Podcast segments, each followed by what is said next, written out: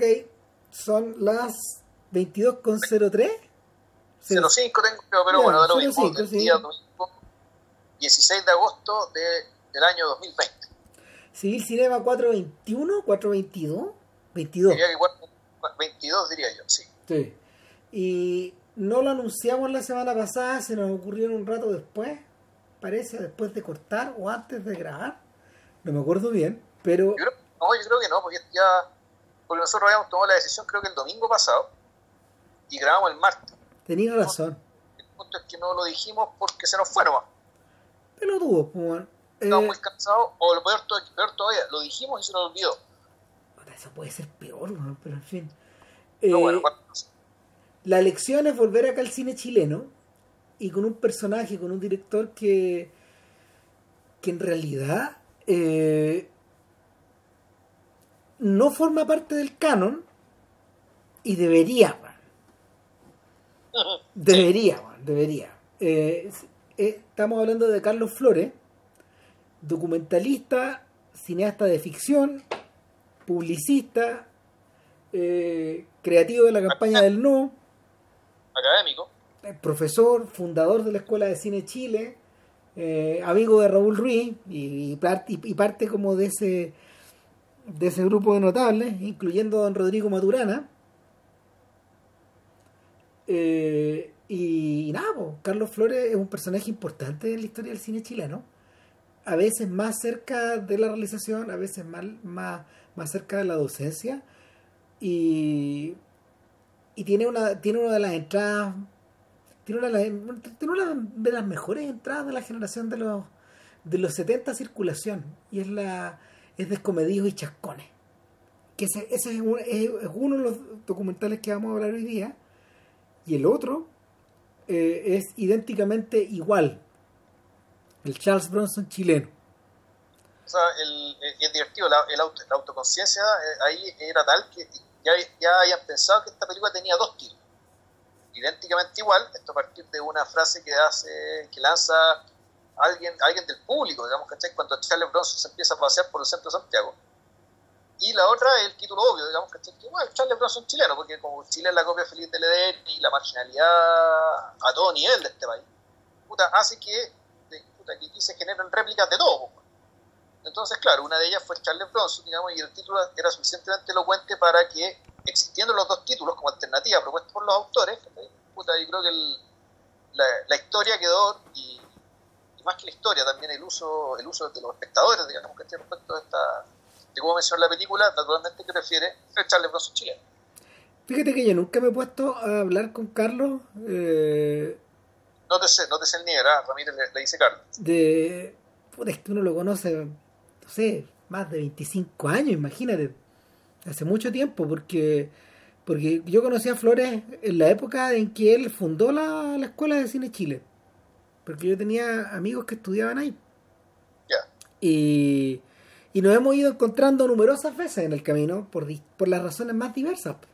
Eh, a veces, a veces, eh, a veces en relación, por ejemplo, con Raúl Ruiz, cuando venía a Chile, o en otras ocasiones porque él andaba ahí girando en torno a la escuela de Aliceí, a la escuela de a la escuela de cine de la de, del audiovisual de la Universidad de Chile que también dirigió o en otras ocasiones también porque él fue director del FIDOX durante un rato más o menos largo eh, después de después de que Guzmán eh, empezó a alejarse más y más del FIDOX por razones obvias ya porque no daban los tiempos y porque porque también tenía que concentrarse en hacer eh, su tercera trilogía, porque es la de la que es la trilogía geográfica.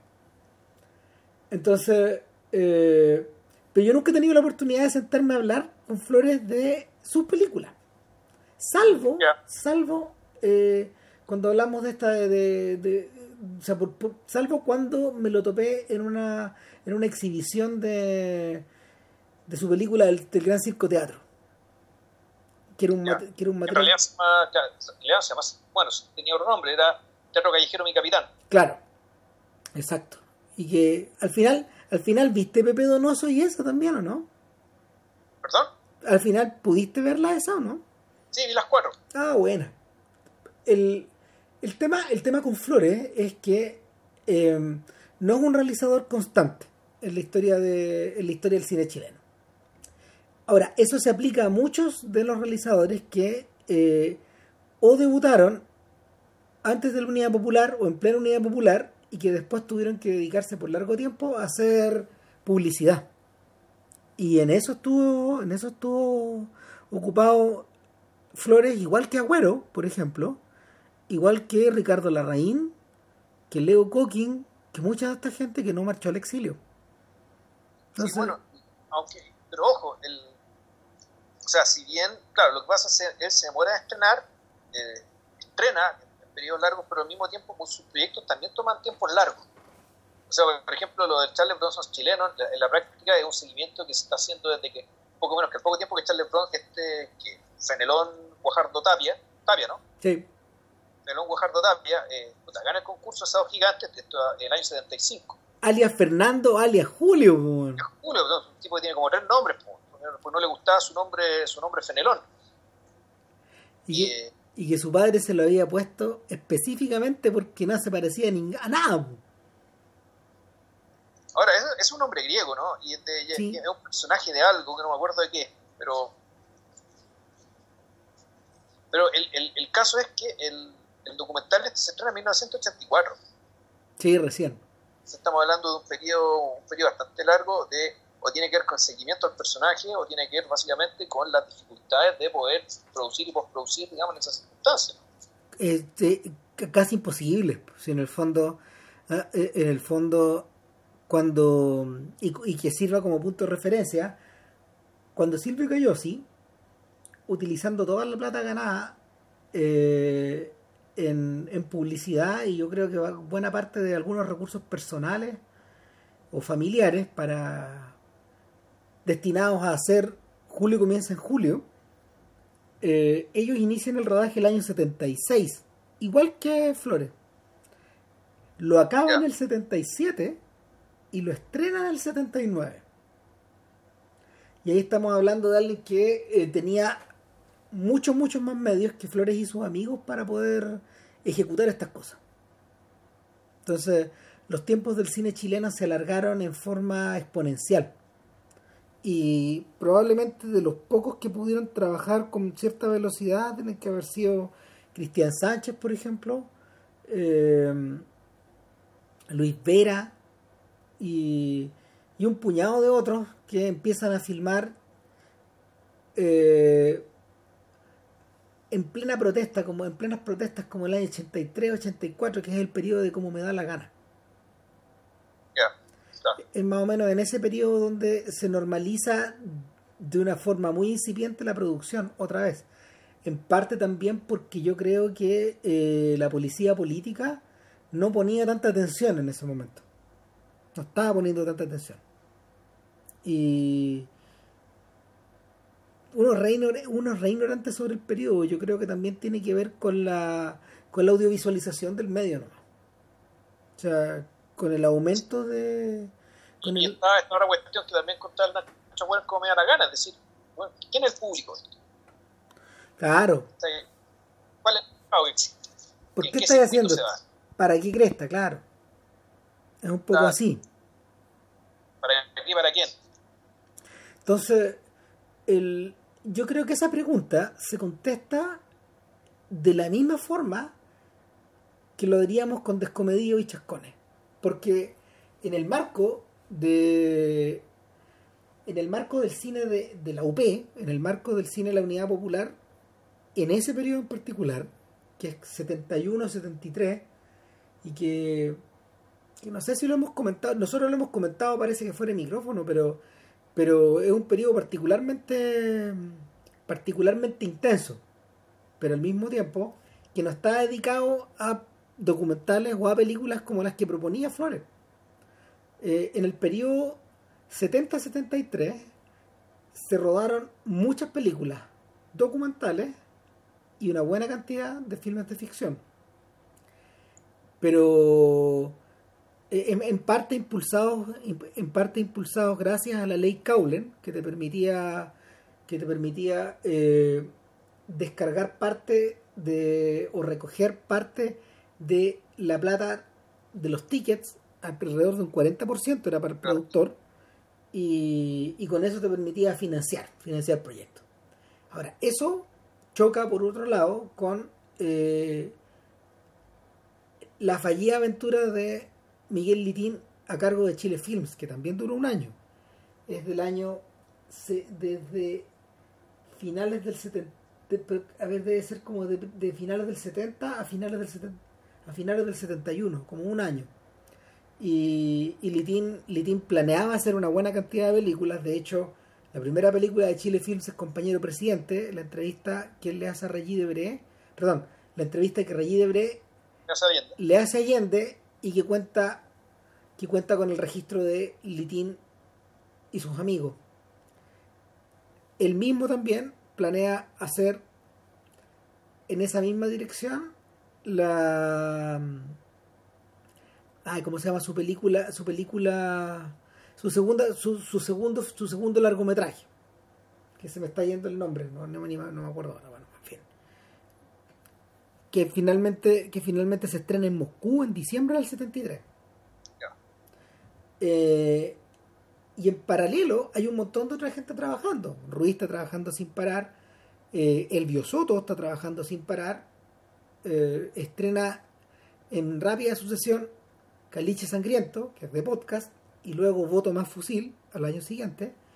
En el 72 el Doctor Francia consigue estrenar su segundo largo, Ya no basta con rezar, del que alguna vez hicimos un podcast, de hecho. Sí, de eso, sí. Claro, y entre medio de todo eso, entre medio de todo eso, eh, el, el Centro de Cine Experimental de la Chile continúa trabajando.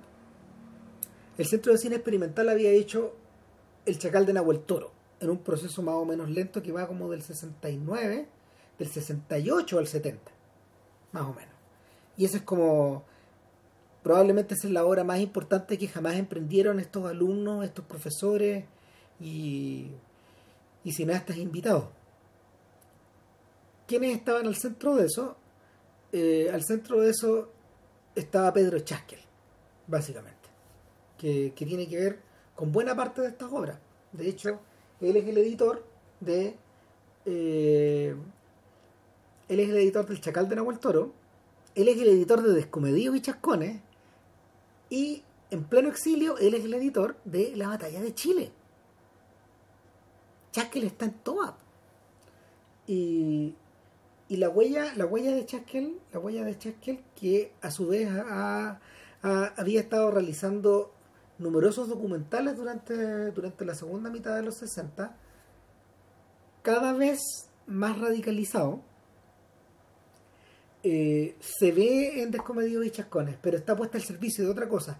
Fíjate que en el, un poco antes, unos meses antes, de ponerse a trabajar en la película, le había estrenado un corto que se llama Venceremos, que no dura más de 15 minutos, es bastante elocuente, es, una, es un trabajo, es un, es un ejercicio de montaje eh, en clave panfletaria, dedicado a eh, servir de apoyo a la campaña presidencial de Allende de cara a las elecciones del 70 y eh, describe un poco las condiciones de trabajo de los pobladores de las zonas periféricas de Santiago eh, y al mismo tiempo utilizando descartes que eh, descartes de material periodístico grabado para filmado para los noticiarios en el canal 9 en el canal de la Universidad de Chile por entonces muchos años antes de pasarse al 11 y claro Chaskel, Chaskel arma esto como una, con una lógica media eisensteiniana.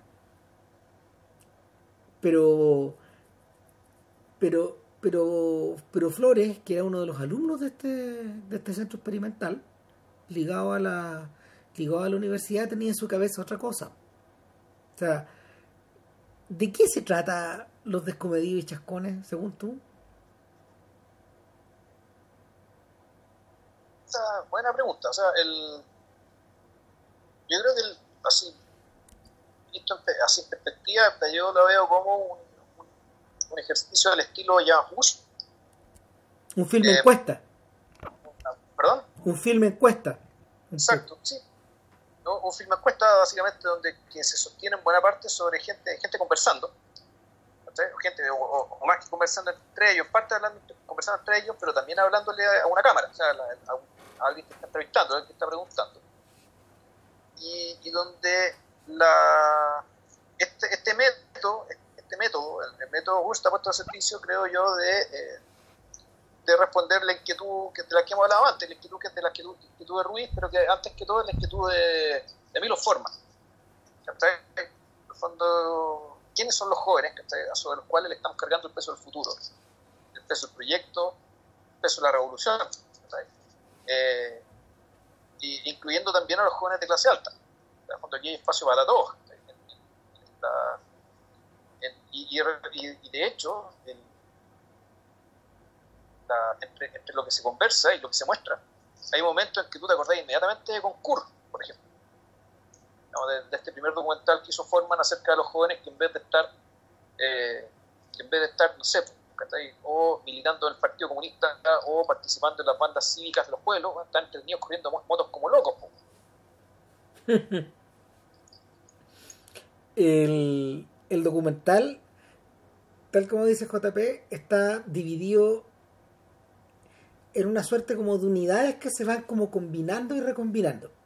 Una de ellas es el film encuesta, es decir, se reúne a, una, a un grupo de personas.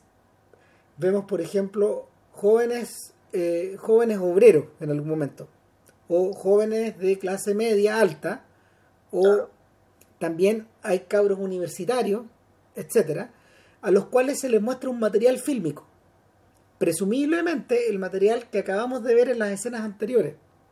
Claro, pero ojo, ya hay una, ya, antes de eso, es el corazón, pero, antes de eso hay una que es súper interesante. Una intro. Una intro, y, bien larga, que son hartos minutos, que eh, puta, uno podría interpretarla como el, tratar de reproducir la experiencia de lo que es ser joven ahora. ¿Bajo qué, bajo qué estímulo está ahí? Está ahí? Eh, existe bajo qué estímulos tienes que crecer y, cuáles son las cosas que te pueden atraer y los modelos que te quieren imponer. Cuando esto está hecho también desde la juventud. Sí. Desde alguien joven que entiende y que percibe lo que, la, lo que la sociedad le dice y, pide, y le pide, o más bien le exige. y sobre este supuesto y sobre esa conciencia empieza el film encuesta lo que hayan visto, los que hayan visto morir un poco de Alejandro Kovacevic se van a acordar que hay algo de ese ritmo, de como de la, de la mirada, eh, de la mirada a, ratos cómplice, a ratos extrañada, a ratos perpleja, que, que en el fondo lo, el realizador y, su equipo van teniendo, digamos, van teniendo eh, en las diversas instancias donde los filman. Casi siempre es, a ver, no lo voy a decir, no los voy a mencionar en el mismo orden, pero por ejemplo tenemos cabros chicos a la salida del colegio. Tenemos gente desplazándose en la calle. Cada tanto hay idas y vueltas y comparaciones con los viejos, que, están llevadas y, que ya anticipan un poco el, sentido del humor que, que Flores tiene siempre en, su, en sus películas. Sean o no humorísticas sean serias, sean dramáticas, sean de ficción, etcétera. Hay una suerte como de sentido del humor que lo acompaña y es medio ruisiano, sí, un poco.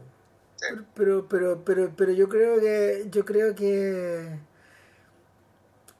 yo creo que no es tan enigmático tampoco.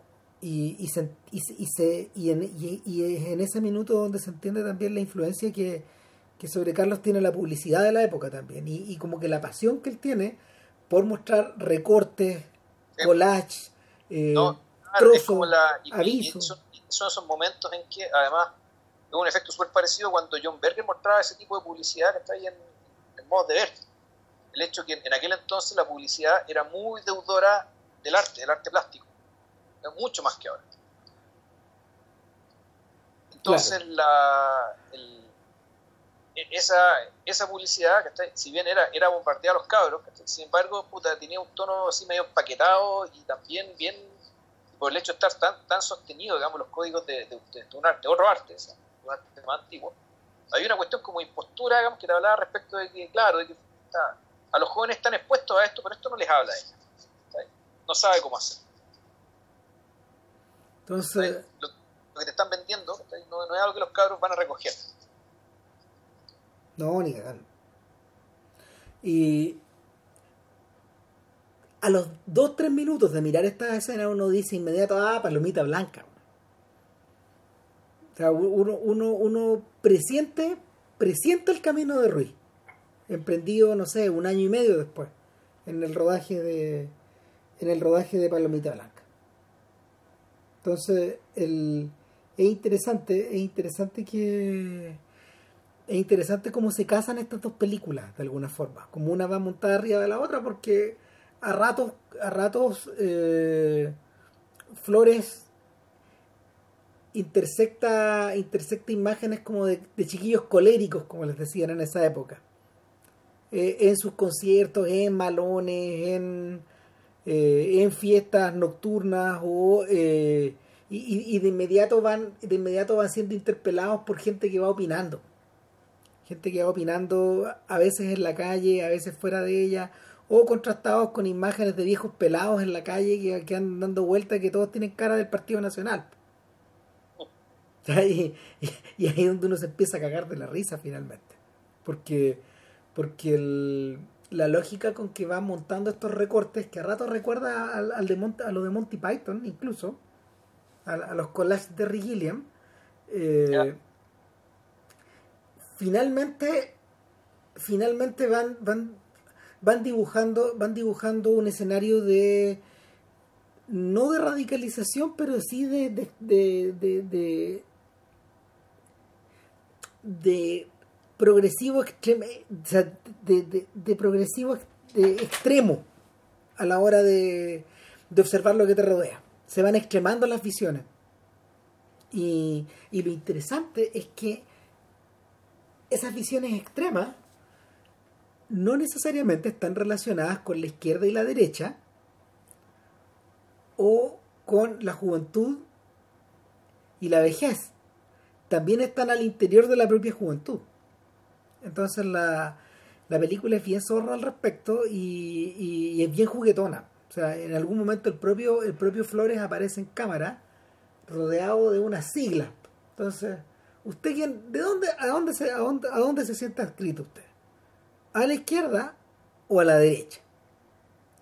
Entonces él elabora, elabora una especie como de, de mecanismo, de, mecanismo como de tómbola o de opciones donde en el fondo las siglas se van, las palabras, las letras se van mezclando solas con siglas y claro, si a usted le sale USA o si le sale CIA o si le sale PDC, y no se caga la risa, usted es de derecha, claramente.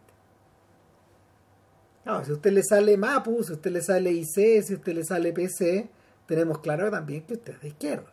Izquierda, Claro.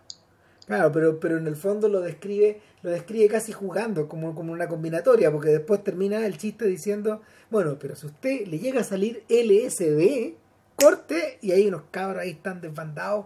En... ¿Sabéis de dónde son las tomas? Son tomas que Héctor Ríos hizo para el Festival de Viña de 1972. Son, tomas de ríos de la, de la versión del 72 del festival. Y son, claro, son las son las probablemente son las ediciones más desatadas previo a la dictadura. O sea, eh, hubo harto hueveo ahí. Y además concurrido por gente muy joven. Eh, y, y por música y por música muy del momento hay que recordar que eh, fueron que Serrat, por ejemplo, anticipándose a las venidas de Chayán, a las múltiples venidas de Chayán o de Bosé o de otra gente, eh, también se apareció dos años seguidos en Villa. Ante un éxito arrollador. Entonces, el, la Flores parece decir, bueno, hartos se están riendo o hartos ridiculizan la cultura de estos cabros pero puta, también les gusta gusto que estos jugadores.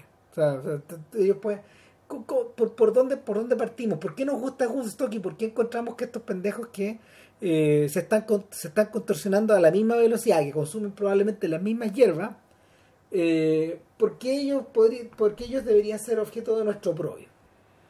Entonces, el, ahí, es donde, ahí es donde en realidad parte el, parte el filme encuesta.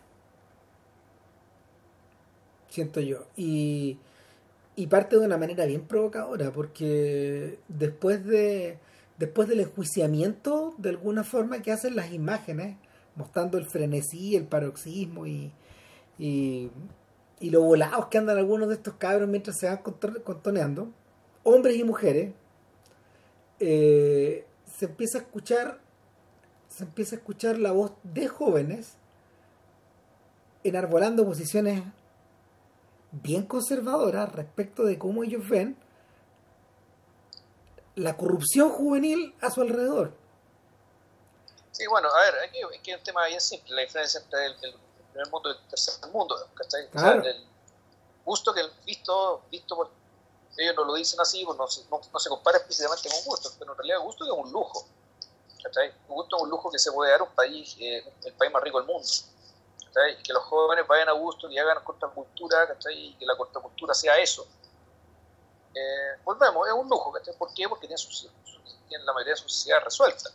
Y el punto, que, el punto que hay es que, claro, Chile en aquel entonces era un país increíblemente pobre, por lo tanto, el estar en esa parada fue un despilfarro de energía, por no decir una reacción al pueblo, una reacción a la gente que, puta, que no tenía las necesidades básicas cubiertas, y estamos hablando que cuánto, del, del 80 y tanto por ciento de la población. Lo que, lo que pasa es que Flores rápidamente en el filme ha, ha, intercalado dentro de estas diversas versiones de ser, de ser joven, al menos dos o tres más que, que van más allá de los, de, los, de los chiquillos con uniforme y las chiquillas con jumper, que andan dando vuelta por la calle, echando el pelo, pololeando, eh, marcando los árboles con corazoncitos, porque es muy divertido que también le dedico un instante a eso. Hoy día, hoy día Flores iría un puente a mirar los candados, por decirlo de otra forma, claro.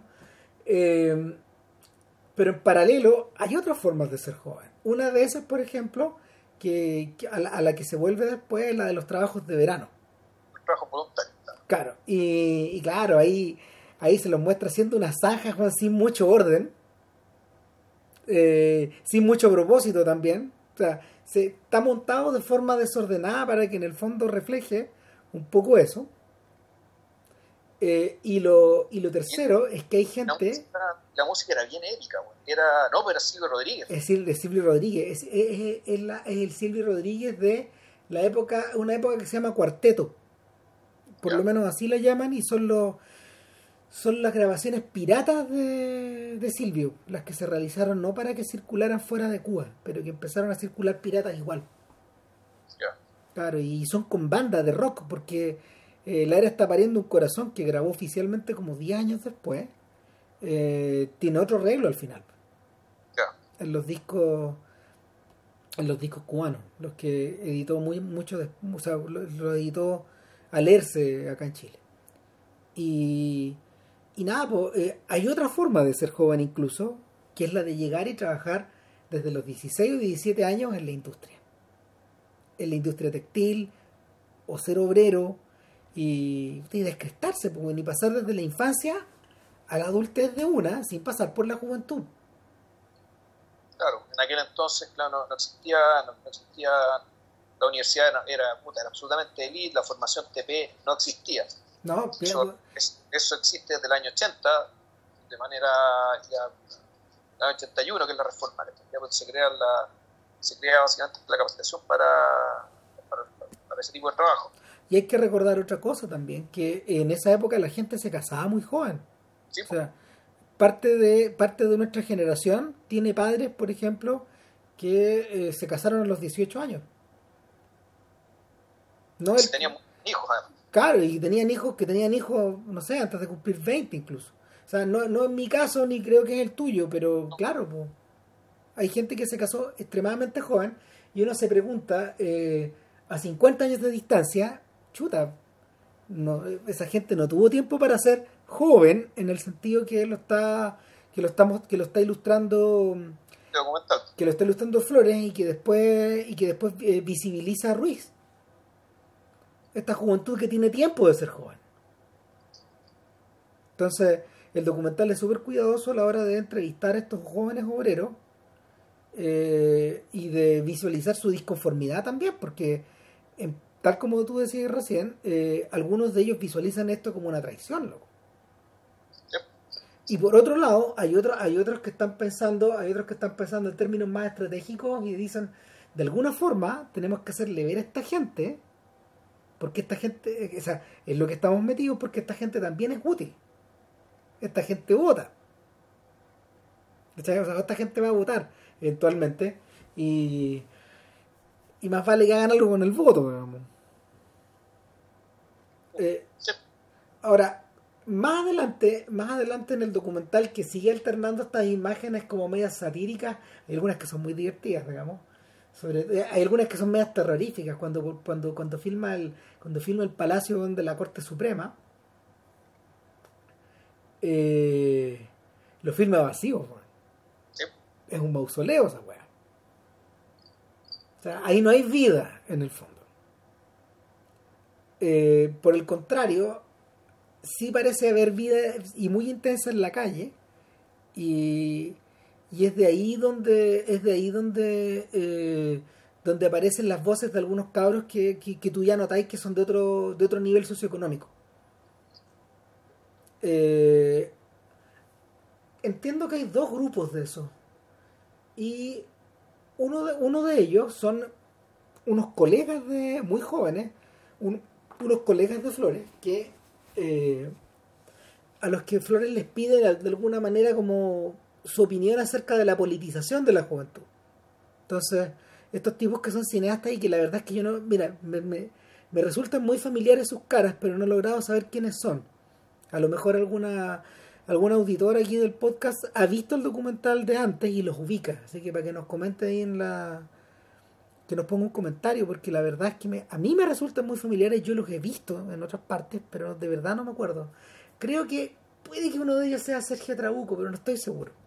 En fin, son gente como de la son gente de la misma edad de Flores y que y que establecen cierta distancia con esta con esta juventud radicalizada. ¿Te acordáis? Que son estos tipos que ya están tan, metidos en la publicidad, están dando sus primeros pasos y y a ellos les ha tocado grabar, filmar protestas, por ejemplo, pero, pero siempre hay una suerte de distancia respecto a esto. Es una, es una actitud que no es muy que es bastante distinta, por ejemplo, a la que podía estar teniendo el propio Chaskel, que estaba editando el documental, o eh, gente como Guzmán y Jorge Miller, que estaban precisamente en la calle grabando material para lo, que ellos llamaban. Batalla de Chile, pero ellos lo llamaban el segundo año, ni siquiera era la batalla de Chile, y no sabían muy bien qué era. Eso, eso fue después. Claro. iba a hacer después la batalla de Chile. Claro, de hecho, mira, la batalla de Chile 1 comienza en septiembre con imágenes captadas el 18 de septiembre del 71. Que, que eran imágenes del... Era, no miento, el 19 de septiembre del 71. Eran imágenes captadas en la calle de... Eh, y, de, de, las fiestas patrias y de el de las fiestas patrias y de la y cómo se llama y de la parada militar. No sé si te acordáis. Poco bueno yo, lo revisé hace poco, hace poco pero esas eran imágenes que ellos habían ellos habían sacado la cámara para, para hacer algunas pruebas de un, de un, proyecto que ellos tenían que se llamaba eh, Manuel Rodríguez y era una idea de Miguel Litín de hacer biografía de grandes de hacer grandes biografías en el fondo. ¿cachai? lo que hizo después Canal 13 sí un poco eso un poco eso. Entonces, en esa, en esa lógica, en esa lógica, Litina en el fondo pensaba, Litín pensaba todo el rato eh, en una lógica que era media mm, eh, que era media épica. De hecho, ahora ya me acordé del nombre de la película, La Tierra Prometida. Ya, sí, sí, conocí esa película. Claro, entonces. No, claro, y es una película que cuenta varias historias, incluyendo, incluyendo la, la historia de la República Socialista de, finales de los 20, principios de los 30, por ahí. 32. Claro, y el incluyendo otras cosas también. Hay tomas bien impresionantes de la cordillera, en fin. Pero, pero en esa época ni Guzmán ni Miller sabían muy bien qué estaban haciendo. Y a lo primero que revirtieron en estos días iniciales es al filme encuesta también. Entonces la batalla de Chile comienza como un filme encuesta, exactamente igual que este. Y de hecho, es bien impresionante. No, no me cabe duda, tomando en cuenta que Chaskel fue el editor de ambas películas y fue la persona que le dio un poco el ritmo y la forma a las dos, no me cabe duda que Chaskel estaba pensando en esta secuencia de las viejas cuicas de, de Descomedidos y Chascones, que acá que está mostrado de una manera de una manera bien satírica, bien burlesca, donde donde en el fondo acompañados por una acompañados por una acompañados por una música por, por una música irónica, estas viejas de lentes andan caceroleando, ¿te acordáis? Sí. Son estas viejas que cacerolean. Bueno, esas imágenes son de Jorge Miller. Son de Jorge Miller, de hecho. No están captadas por el camarógrafo de Flores. Las usaron para eso, entonces deben haber sido del mismo turro de imágenes de la batalla de Chile. Y claro, Guzmán no podía volver a esas mismas imágenes, pero eh, la vieja la vieja de lentes oscuros de la batalla de Chile que habla y habla y habla, no sé, ahí, yo creo que de esa sí te acordáis. Comunistas asquerosos, sí. Claro, claro, bueno, es del mismo tipo de persona, del, del, del, del mismo desfile. Sí. Entonces, eh, ese es el punto donde estas dos películas se topan de alguna forma. Pero puesto hacia el futuro. Puesto hacia el futuro. Pero, pero claro, el, la, yo creo que, yo creo que, yo creo que Flores estaba operando también con la libertad que le daba eh, algo que uno suele olvidar a la hora de hablar de el audiovisual en la UP. Y es que Chile venía, eh, al menos en términos cinematográficos, y televisivos y radiales de la que fue probablemente eh, la primera década completamente mediatizada, los años 60. La mediatización era tan, era, era tal, era tan grande, era tan intensa, que, y, la gente estaba expuesta por primera vez a esto, que, que estaba por todos lados.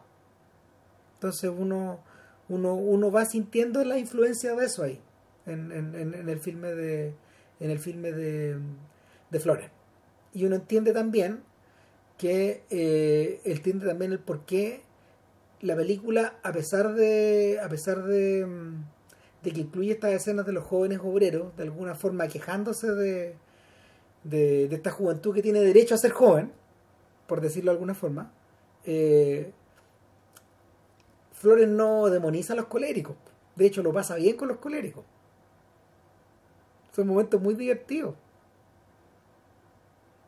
Eh,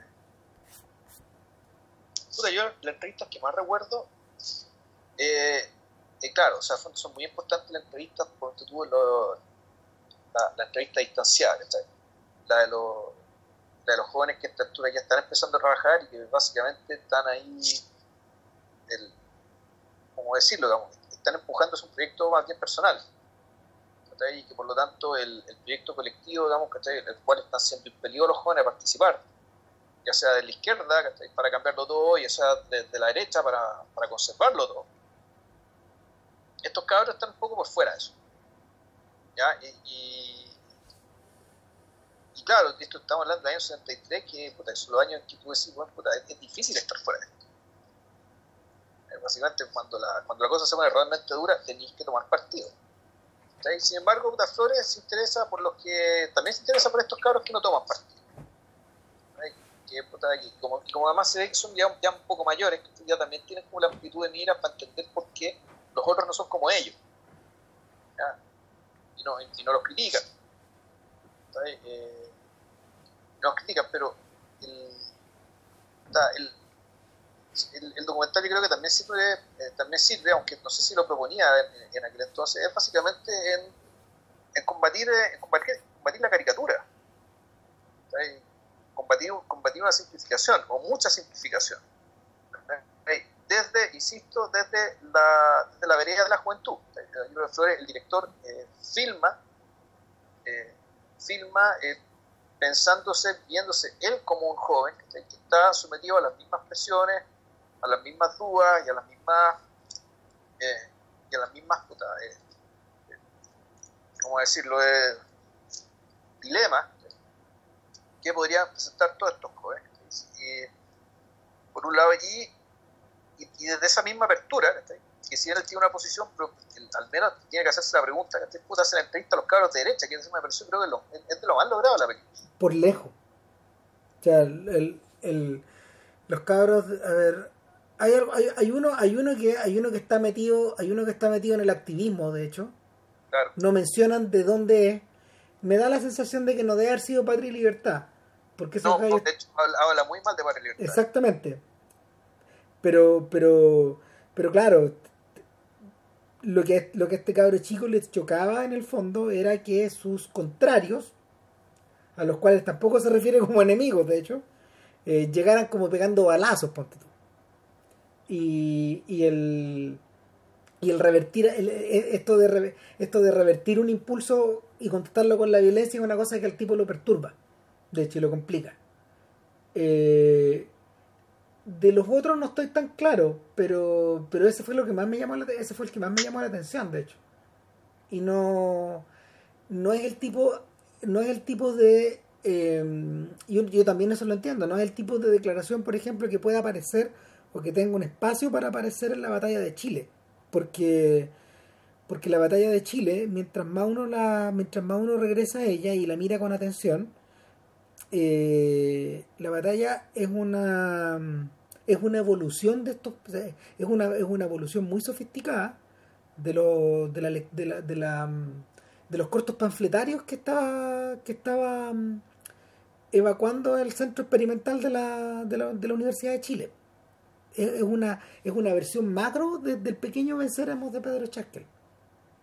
Y en ningún momento y eso eso eso Patricio Guzmán siempre ha sido siempre ha sido muy muy enfático el decirlo eh, la batalla de Chile no es un filme objetivo dice él. La batalla de Chile es un documental. Los documentales no son objetivos. Él parte sus sesiones cuando, cuando tiene su seminario él lo define así. O sea él él, él, expresa Fíjate que eso debe ser una de las razones por las cuales eh, Guzmán ha ido perfilando la narración de la batalla de Chile a través de tres versiones. Primero la versión cubana, después la versión que, que, esa, esa era la versión revolucionaria militante, de hecho, narrada por un cubano.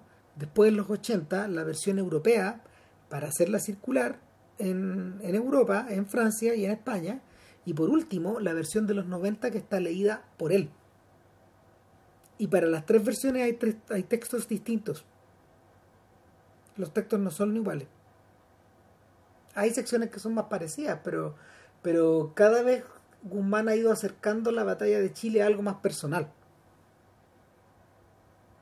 En esta película, de hecho, salvo estos instantes donde Flores como que contra pregunta, él básicamente no se mete. Los que llevan la batuta son los que están opinando.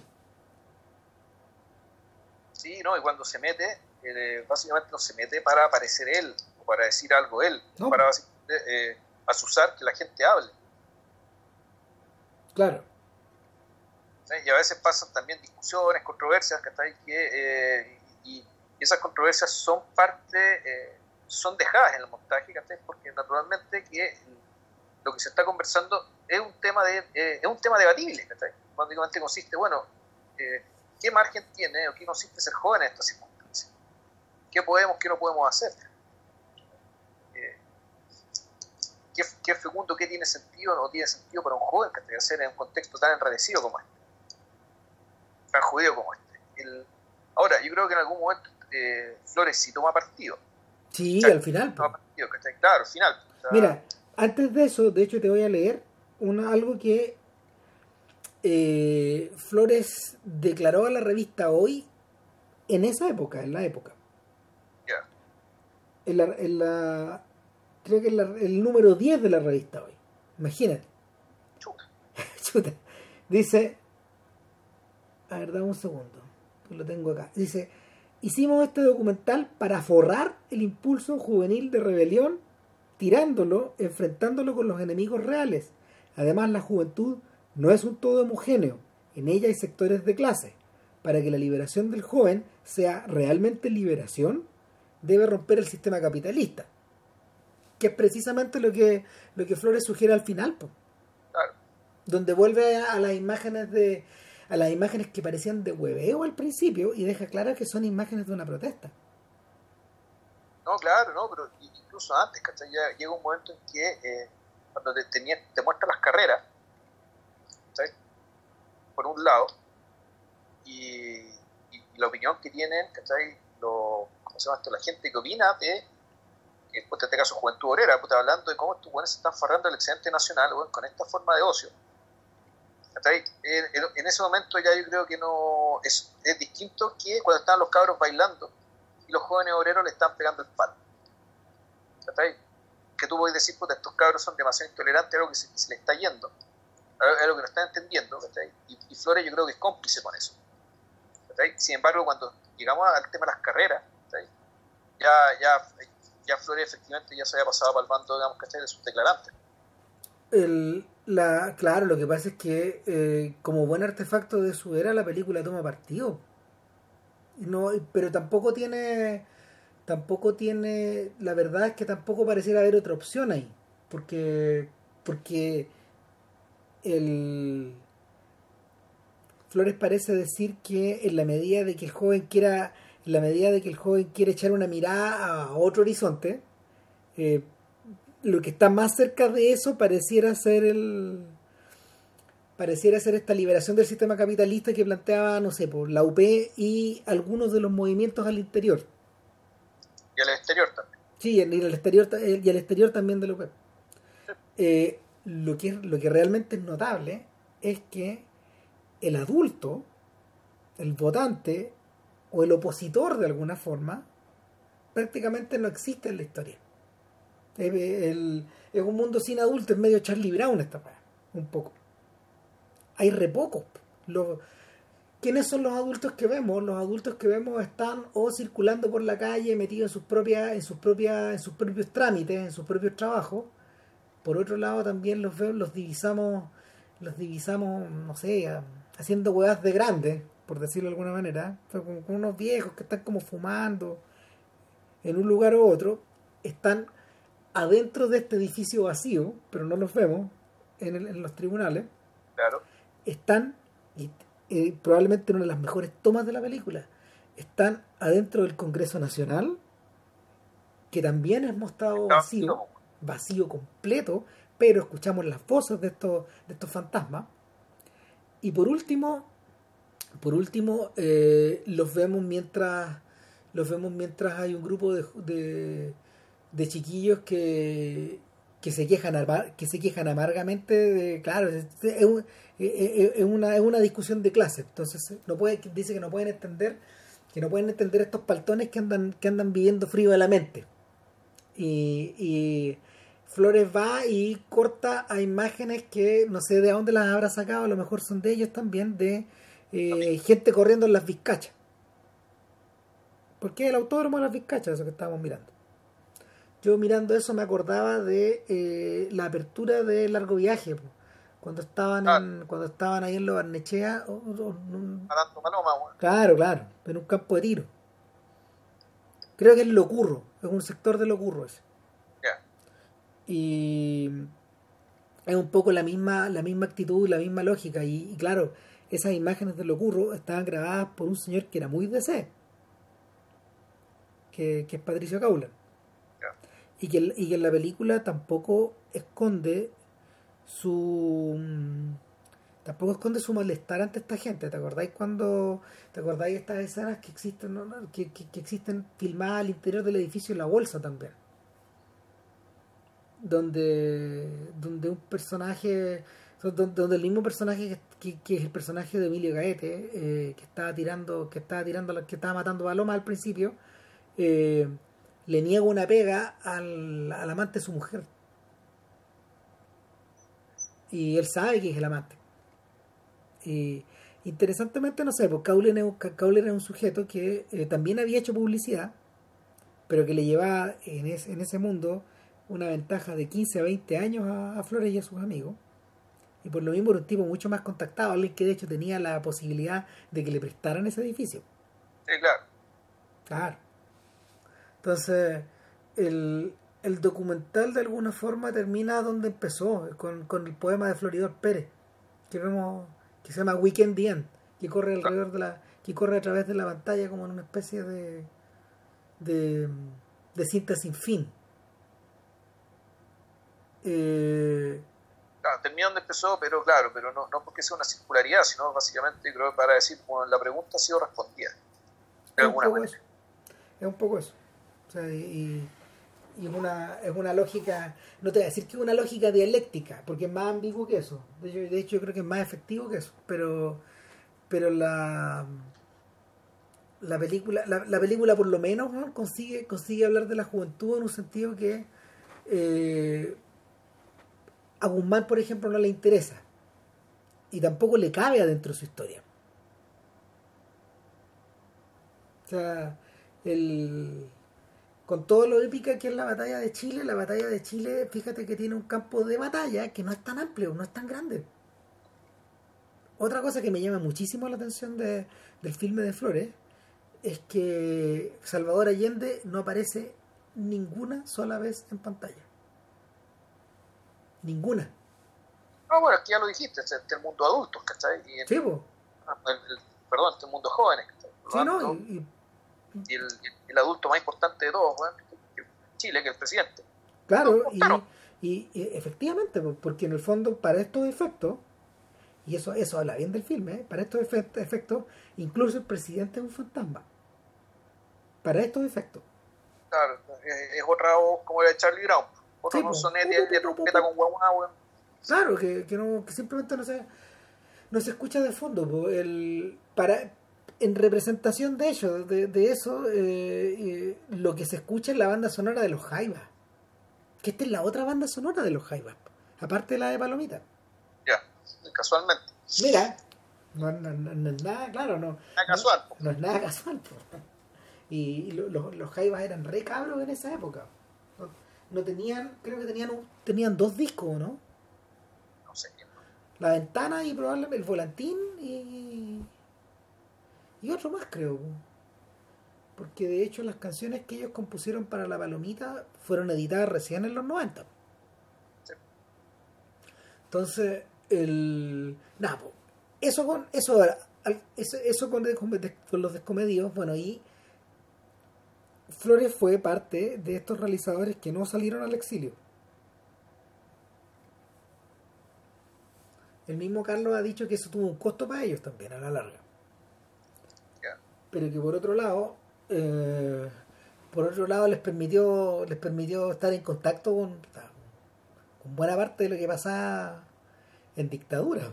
Y, y yo siento que idénticamente igual eh, es un filme con una dimensión política o sociopolítica o mediatizado políticamente aunque no lo parezca. Yo, yo tengo mi duda en realidad porque el porque si bien el, esa dimensión yo creo una dimensión bien lateral respecto de la centralidad que está puesta en, en la persona, ¿ya? Eh, en la persona slash personaje, porque este es, un, una persona, el Fenelón Guajardo Tapia, es una persona que desde el principio te la muestra el, eh, puta, exacerbadamente consciente de sí misma, de su imagen, y también de las palabras que pronuncia. Es un, es personaje que, es un poco un, un, mito viviente en el sentido que él es un, es un mito que se quiere formar. Entonces, la, yo creo que la buena parte de la energía de la película está dedicada a descifrar a esta, a esta persona, personaje, y a y, fondo y, y, desplegar, o mejor dicho, exhibir cómo se despliegan estas características que tienen distintos planos. Digamos, de su convivencia con los otros, que está ahí, o con su familia, o en la calle. Eh, y donde ahí lateralmente uno podría decir, bueno, esto está hablando también de cómo era la cosa en Chile, pero eso no, pero eso, eso me parece que no es tan importante, pensando además que este es un personaje que en el fondo se fraguó en un Chile, en un Chile aún más antiguo. Eh, yo creo que pasan, yo creo que pasan varias cosas al mismo tiempo. Mira, este es un filme este es un filme que fue estrenado casi al, casi al mismo tiempo que, eh, que No Olvidar de Nacho Agüero. Y, que, una, que es, un, es un cortometraje o un mediometraje en realidad. No olvidar, dura casi lo mismo que, que idénticamente igual. Pero no, es más corto, más corto. Como 40 minutos, ¿no? Y, y, y todo dura 70. Ah, ya.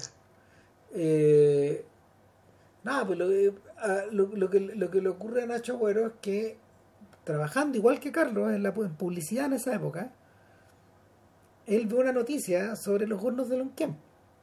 Evidentemente no la ve en los no la ve en los medios en los medios de prensa de la época.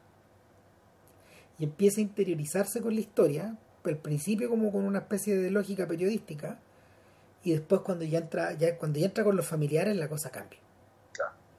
Y, y curioso, es en ese punto donde Agüero toma la decisión de convertirse en documentalista. No antes. Que la, la historia en el fondo lo cambió a él.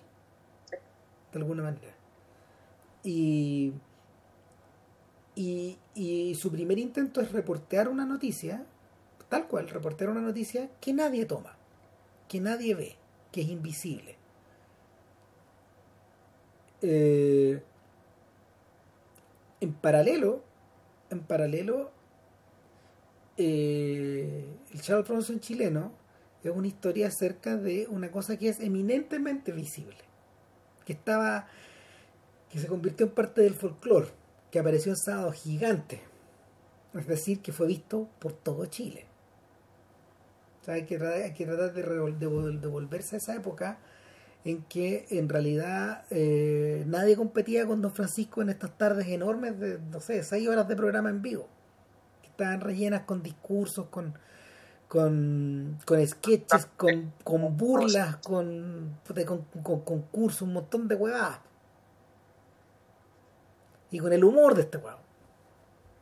O sea, tú mismo me dijiste que claro, que, que Fenelón, Fenelón Guajardo se convierte en una estrella, básicamente, de un día para otro, cuando los familiares lo obligan a este hombre a...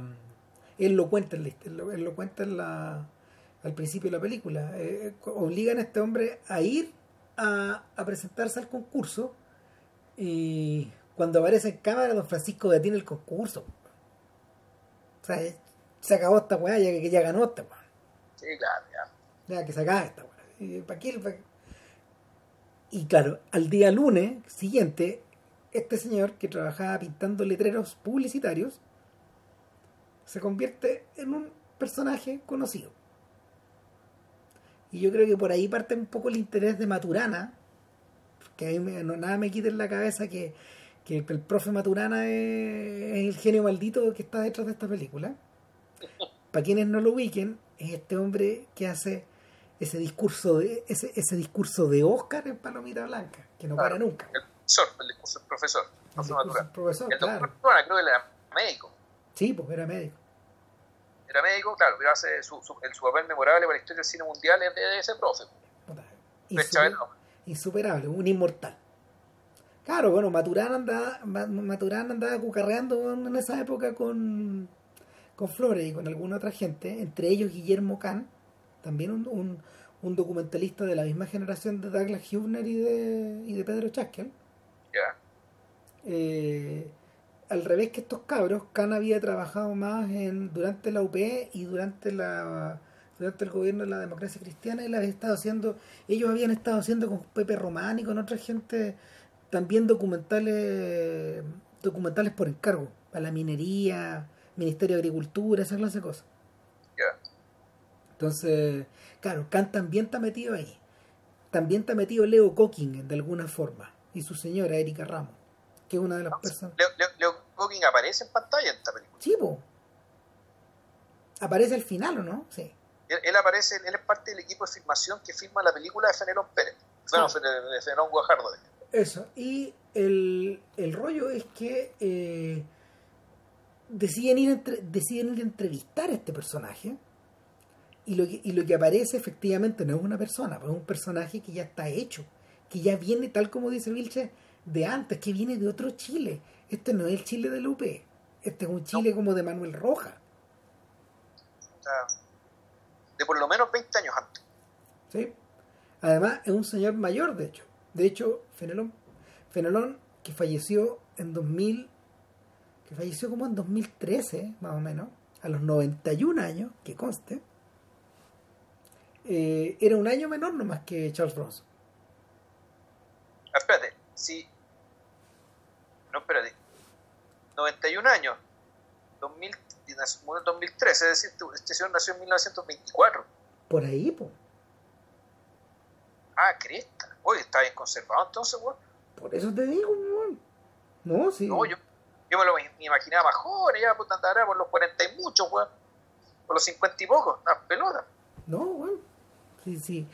O sea, eh, una, una, una de uno de los misterios de la carrera de Charles Bronson es que en realidad él eh, este weón se, se, convierte en estrella con el Vengador Anónimo eh, cuando ya tiene como 50. Y, y, con, con 20 años de experiencia en televisión, en películas, trabajando en Italia, en España, sin parar. Eh... Pero, ¿Esto fue antes o después de, perdón la ignorancia, de, de la película de Leones, weón? Eh, no, después. Porque la, la, película de Leones es del 68. Y la apuesta de Leones era convertir en protagonista a este sujeto que siempre había hecho de malo. Es un poco ese el, es un poco ese el camino que, que, que el, es un poco la y eventualmente poner de malo a James Fonda a Henry Fonda exactamente pues la inversión es la inversión de los es una inversión de valores al final. Pero pero que cuyo cuya suma es cero al final. Básicamente básicamente ahí radica la genialidad de Leones porque de que la, de que la combinatoria suma cero igual bueno, a lo mismo. Entonces el el Charles Bronson chileno se convierte en estrella después del estreno del Vengador Anónimo en Chile el año 74. Como parte de las muchas películas que, que empiezan a aparecer traídas desde Estados Unidos. Después de, después de después de este embargo que las compañías habían realizado en época de la Unidad Popular. Este embargo de facto. Entonces, el torrente de películas que se vaciaron en el 74 y el 75 fue gigantesco. Y entre medio de eso eh, la gente empezó a recibir toneladas de películas de acción. Y eso era un poco lo que la gente consumía a la salida de... lo que uno ve que, que, está consumiendo la gente a la salida de los cines todo el rato. Pero ojo, bueno, recuerda que el, lo que nos contaba Villalobos, ¿cachai? Que la época que UP, puta, también se veía mucha película de patás, ponte. Sí, pues, pero eran las películas chinas, de la República Popular el punto es que el género, el género de acción nunca fue ajeno. O sea, no es que estuviéramos no, embargados de ese tipo de películas. Estamos embargados de la procedencia. Sí, no, sí, sí. Eso, esa, esa historia es vieja. De hecho, cuando uno, por ejemplo, ve en Valparaíso, mi amor, cuando los cabros andan correteando ahí por, por Avenida Pedro Montt, uno ve un par de cines y entran a uno y claro, hay un programa triple de, de Spaghetti Western. O sea, el, el pueblo consume las peli estas películas, por decirlo de, esta, de una forma. El pueblo, pueblo. Y, y, y hay gente cuando, cuando, cuando, eh, cuando Flores por fin saca la cámara para afuera, ahí se nota, digamos. Porque bueno, la película está dividida como en diversas secciones, y, pero al mismo tiempo es una pura... Eh, al mismo tiempo un monólogo torrencial de Fenelón, pues, bueno que no para nunca. Lo estábamos viendo con la Alex un rato y la Alex decía, oye, pero no se calla nunca, man. No, porque hay una historia y otra historia y otra historia que van ligadas permanentemente por una, por una especie como de línea de tren que va avanzando. Ah, claro, exacto. Eh, esa es la forma de esa es la forma que, que, que, da, que, que, da Flores para decir que bueno, esto, aquí lo que estamos viendo es un perfil, pues también una historia. Sí. Es una historia que eh, puta, lo conversamos fuera de cámara, fuera, perdón, fuera de audio, fuera de micrófono, respecto que uno, no hay ninguna, es bien neutral respecto a la posibilidad de que en realidad parte de lo que nos están contando sea mentira. Sí, pues, y, es parte es parte de la gracia. O sea, cuando a, cuando a Manuel Rojas le preguntaban si de verdad le habían pasado todas las cosas que contaba en, en sus cuentos, el viejo era bien frontal. Él decía muy, que prácticamente pasó todo, pero no me pasó todo a mí. Claro. Entonces, eh, aunque parezca que yo soy el que está contando estas historias, digamos. Además, no sé, pues cuando uno se lee, por ejemplo, Laguna, efectivamente, eh, Rojas conoció a una persona de esas características. A ese personaje llamado Laguna, digamos. Llamado Laguna, ah, sí, suele ser. Claro, pero, pero, pero cuando tú, por ejemplo, llegáis al vaso de leche, el vaso de leche básicamente es una suerte como de meditación de, de Rojas sobre, sobre, sobre la carencia, sobre la pobreza, sobre el hambre que, que él vivió cuando cabro. Y, pero, pero está escrito así, de esa manera.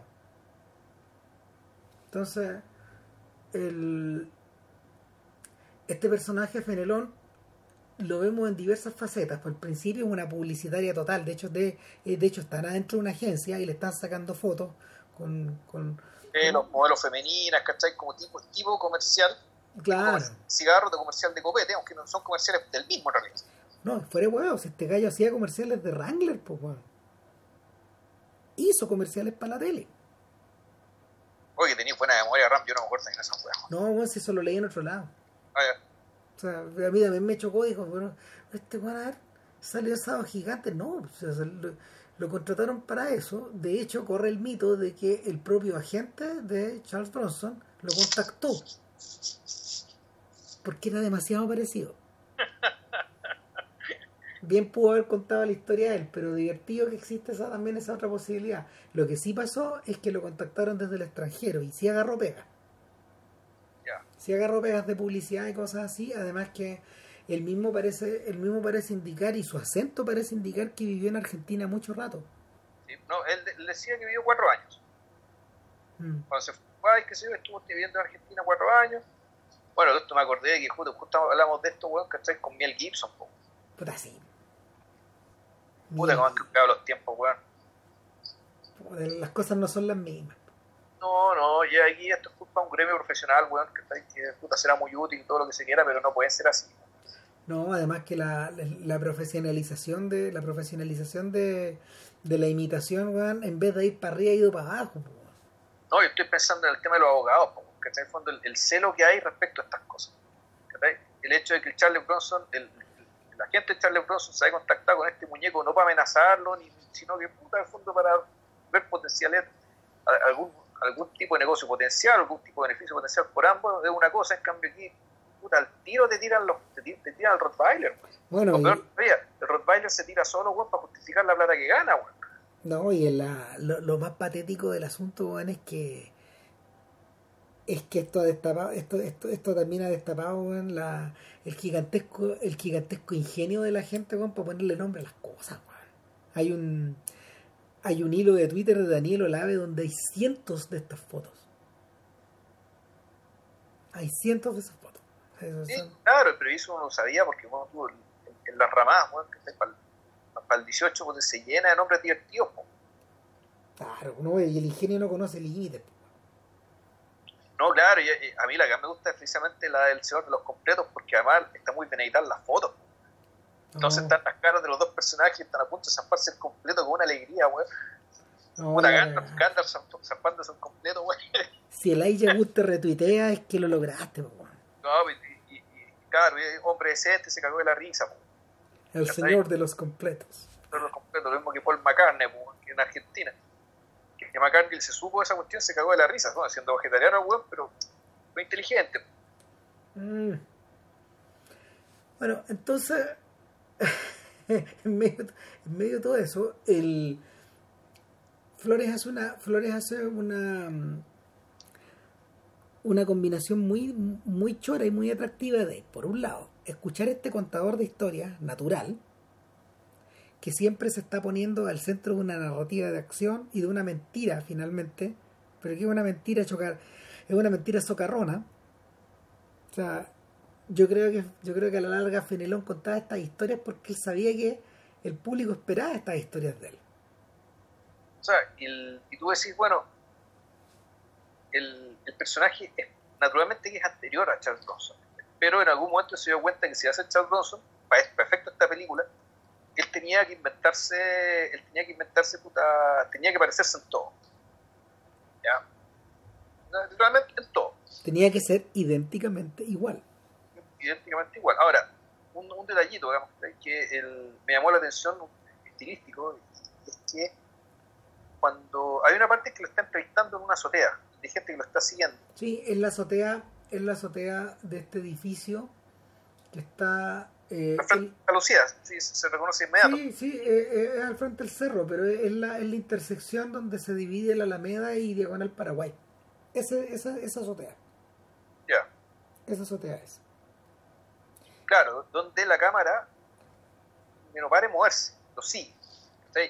Yo no sé si a cierto es parte de la puesta de escena del director, ¿sí? o básicamente lo que pasó fue que Fenelón se puso a hablar, a contarle su historia, su viaje argentina a esta gente y lo hizo de manera peripatética, de manera tal que para poder seguir la historia la cámara tuvo que seguirlo con el movimiento.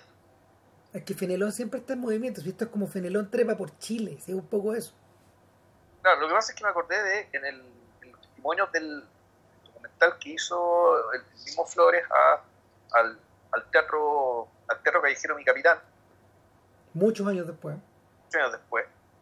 El, el documental se empezó a filmar a mediados de los 80 o sea, cuando estaba terminando de filmar de, de, de montar claro. él salía a la calle a, a, a, filmar a la compañía a la compañía de Andrés Pérez antes que se llamara el Gran Circo Teatro Finalmente, antes, y lo hacía, más, Cuerta, lo hacía más que nada por curiosidad de hecho claro pero el punto es que eh, ahí claro grabó en esos años grabó el material digamos del de, equipo haciendo su la representación de la obra todos estos años de Andrés Pérez pero años después, ya, ya a fines de, de, la década de los 2000 y principios del 2010, empezó a entrevistar a, a, los, a, algunos de los actores sobrevivientes, digamos, de ese periodo. Claro. Y actores, bueno, y también personajes importantes como Carmen Romero, que también estaba con ellos, que ya no era actriz, pero que después tuvo un lugar muy importante en el teatro chileno. De hecho, el documental yo creo también está pensado un poco en eso, como, que, el, como que ese, eh, esa obra, esa obra, esa compañía y esa obra fueron el huevo de muchas serpientes. Muchas cosas salieron. Ahora, los testimonios, eso, eso me llama la atención, de, los, de los, actores sobrevivientes, digamos, que de los que pudieron y quisieron participar, eh, hablando de ese periodo, estamos hablando de Aldo Parodi, Roxana Campos, eh, Rodolfo Bulgar, eh, Jaime Lorca, y si me da alguno más, las entrevistas eran todas con cámara en movimiento, oscilando. Sí. De un lado a otro. O sea, y, es muy inusual, porque generalmente en entrevistas de este tipo la cámara está fija, el, el personaje le habla a la cámara. El, el, perdón, el vocero, digamos, el, el entrevistado, le habla a la cámara y la cámara está fija. Sin embargo, aquí, por alguna razón, la cámara oscilaba lentamente de un extremo a otro. Yo para acá y para allá con un efecto que me imagino, claro, es darle dinamismo al asunto, allá la cámara fija, pero me imagino que hay algo más. Y básicamente me acordé de eso viendo también el, el Charles Bronson. Bueno, entre medio yo también me acuerdo de la forma en que filma Pepe Donoso. ¿Te acordáis que eh, buena parte del documental, o parte importante del documental, está filmado arriba del auto? Sí. Y Pepe Donoso está volviendo a Chile y está volviendo a, a divisar Chile, que es lo más fascinante de todo. O sea, ese es un documental extraordinario porque porque no solo no solo no solo atrapa a Donoso a su regreso después de en el periodo previo a la escritura de El jardín del lado o mientras lo está escribiendo de hecho.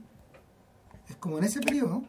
Esto como es, de, es del año 77 creo. claro está está un poco en eso. De hecho creo que ya ha escrito El lugar sin límites y, y, está, está en el tránsito del jardín. Y, y en ese momento donde donde Donoso vuelve vuelve del exilio y vuelve a un país que o sea, el buen reconoce el país pero pero ha cambiado tanto ha cambiado más allá de toda medida sí pero ¿sabéis qué? yo vi el documental hace poco de hecho tengo harto más presente que los descomedios. ¿Ya? Y me dejó muy impresionado una cosa que no tiene que ver tanto con Chile, sino con el propio Donoso. Que, que el documental yo creo que te quiere transmitir un poco la idea de que en realidad Donoso no solo nunca salió de Chile, sino que en realidad Donoso nunca salió ni de su clase, ni de su casa. Ni de su pieza. ni de su pieza, ni o sea, más que su pieza, sí, pero sí de... Del escritor, pues eso, de, esa mansión, esa, esa mansión fantasmagórica, weón, que está ahí, eh, aterradora, digamos, donde transcurren toda su, toda su historia. Y eso está en Chile, y eso está también en los, también en los, no sé si en los prejuicios, pero sí en los, en los supuestos de su propia clase también. Y el, y el documental yo creo que, eh, sin ser contra Donoso, al revés, yo creo que puta, ahí, se le tiene harto cariño al personaje, que puta, eh, lo acompañan, weón, puta. Interesante además que lo hacen hablar con Lin, que es precisamente el autor de la famosa frase, el nunca salí de. Claro, lo juntan con. a ver, déjame decir, corrígeme si me equivoco. Ese día está Lin y está María Elena Gertner también, que es una gran, gran escritora. ¿Es María Gertner o Estela Díaz Farín? No, está es Gertner. Ya, claro. Y está Guillermo Blanco. Son los que están sentados. Gertner fuma, pero como carretonera, ¿te acordáis? fuman y fuman y fuman y, y, el... Tengo entendido, tengo entendido de que esa escena, de hecho, no es tan documental, sino que está más bien, más bien montada. De hecho, que para poder iluminarla, para poder trabajarla, eh, tuvieron que tuvieron que ilustrar, tuvieron que tuvieron que iluminar, tuvieron que trabajar un poco en eso. O sea, y eh, eh, yo la vi en un Fidox hace varios años atrás y, Flores explicaba un poco eso, que, que, ellos le pusieron harto color a la hora de, la, de que la reunión de, este, de estos escritores, que era como media evocativa de la época del Bosco, de esos bares. Claro. Eh, ¿Eso, ¿Eso dónde está? ¿Eso es en pleno Alameda o eso ya más por el lado de Independencia? Parecía, bueno, pero es que ya Santiago está tan cambiado que yo soy de Santiago, digamos, que y ya tengo mis años, aún así los, los lugares, algunos lugares no los reconocí nomás. No, claro que no. No, ahora, este es uno de los pocos, es uno de los pocos registros de que existen filmados de Enrique Lin de esa calidad. Y eso ya lo convierte en algo único. Porque, porque, a, porque a, a, Donoso se lo entrevistaron numerosas veces en distintos lados, este español que, que habló con todos, por ejemplo, y o el mismo Flores cuando, cuando volvió a realizar otro documental ya en clave video con él acerca de la casa del viejo, esta casa que, que queda ahí por, por Mar del Plata con Matilde Salamanca, que por ahí quedaba la casa de Donoso. Cerca de tu casa, ¿no? No, tanto, no tanto. como, pero, pero como, como, como en el barrio. Eh, el Fuguet, de hecho, eh, visitó mucho esa casa cuando hacía, hacía un taller, ¿no? Exactamente, porque el viejo hacía el taller en su casa. Entonces, de hecho, la casa era protagonista de un poco como de esas veladas y de, esas lógicas. Y, obedecía, de hecho, Fuguet, lo, Fuguet describía un poco algo que, que en este documental, por ejemplo, en Pepe Donoso no está visible, que, que un poco está como un poco esta mansedumbre santiaguina, que como de como de mediados del siglo XX con gente con gente mm, en, los, en las tardes de verano regando las, regando el cemento esa cosa que de, la que Ruiz se reía tanto y se preguntaba tanto por qué chucha digamos es para que no se levante polvo ¿no? Eh, o es para básicamente bajar la temperatura del cemento donde la gente camina. Del calor, claro, pero Ruiz decía que en el fondo la gente, lo, dice, lo dicen con Fralandes, lo dice dice que la gente en el fondo lo hace por el por el es un, auto, es un acto automático que se genera a sí mismo. Que en el fondo es solo para que es solo es solo por el hecho de regar esta weá que no tiene que no hay pasto que no hay tierra. Ah o tú puedes decir incluso también no bueno en el fondo darse el gusto de mear el gusto de mear, darse el gusto de mear. ¿Eh? tal cual tal cual. Y marcar tu territorio no sé una weá así. Además eh, lo, que, lo que era particularmente frondoso en la, en, la, en la, mentalidad de Ruiz al respecto era que yo creo que lo debe haber vuelto loco esta sensación de estar regando un lugar donde no crece nada. Sí. Y, y esa es fascinante.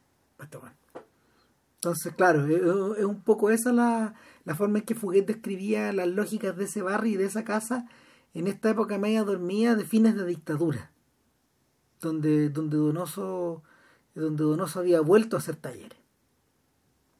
Y había vuelto a hacer talleres no por plata, sino que porque, porque, porque el viejo quería en el fondo. Sí, claro. Claro, era, era una decisión más bien estética, era una cosa así. Eh, entonces... No, pues, no, pues, está lo otro, digámoslo. O sea, la gente mayor suele rodearse de jóvenes, ¿cachai? Puta, para captar su energía, para aprender los que son más inteligentes, o incluso para nutrirse de energía ajena, weón. Hay una cuestión medio empírica en la vejez, weón. Son los años en que Donoso, de hecho, acaba de publicar La Desesperanza. Que es el libro, es justo el libro que lo, que lo sitúa en el Chile del final de la dictadura. Nunca me he leído el libro, dicen que tan bueno no es, pero que, que es un buen retrato de la época.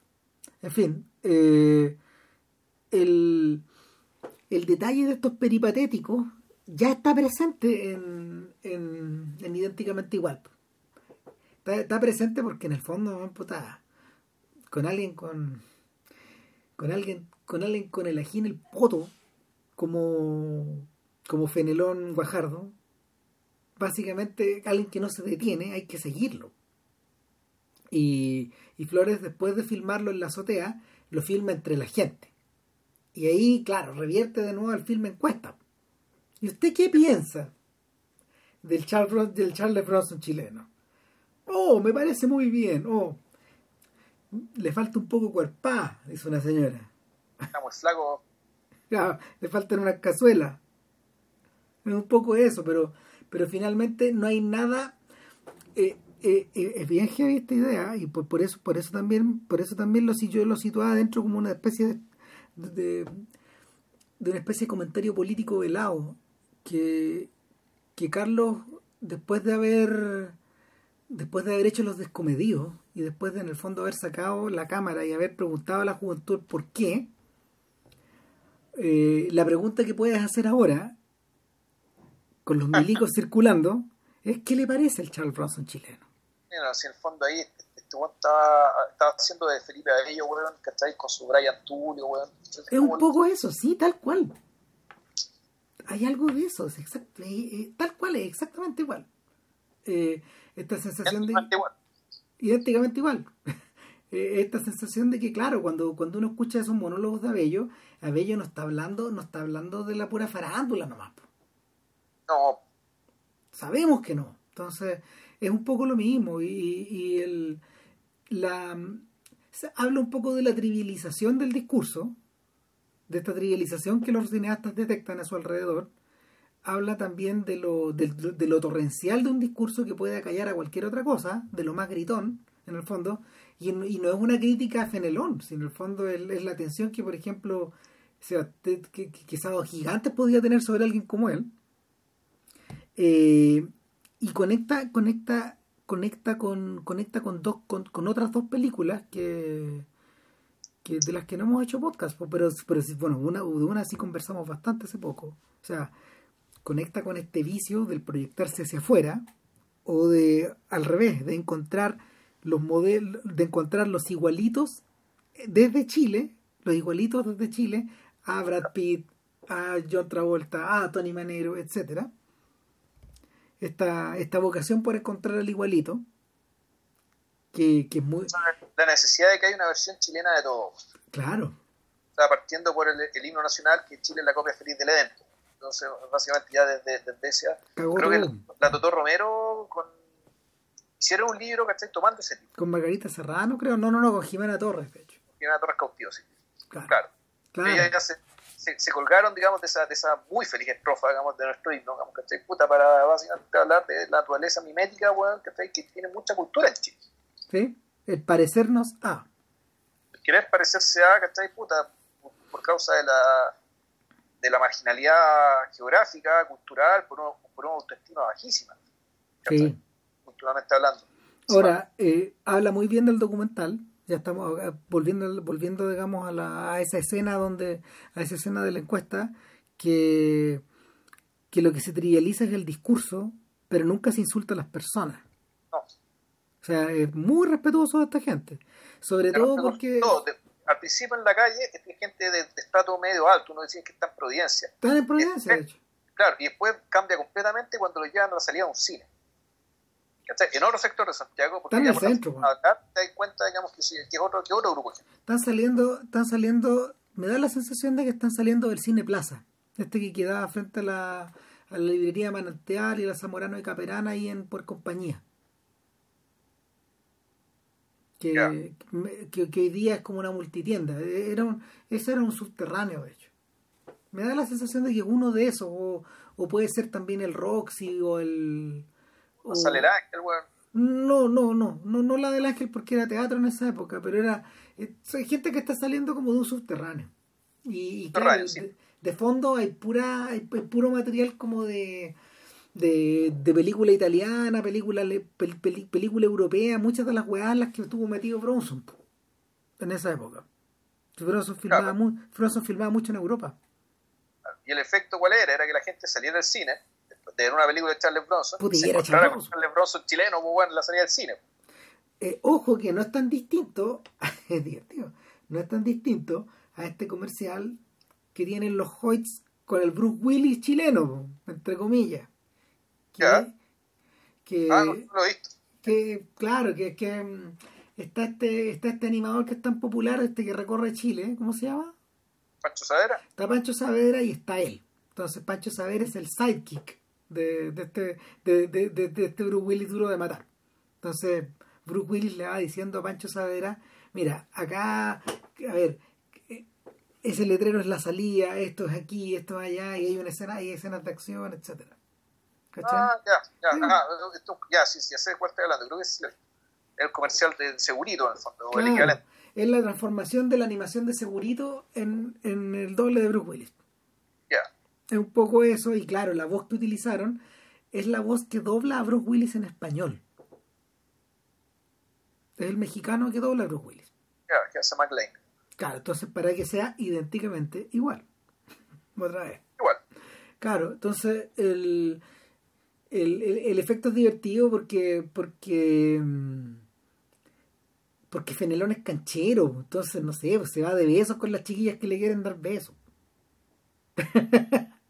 y, y, los hombres lo miran y, la gente va y viene y hay una especie como de pequeño de pequeño caos que parece que que, que te puedan disfrutar a todos chacho le encantaba la le encantaba el entonces, corte, estamos en el hogar de Fenelón.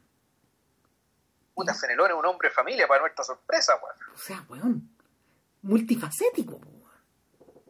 Y hay una señora, de, que es una persona de edad, más de 40 años, casada mucho tiempo con este, con este caballero porque al medio hay un hijo que es adolescente.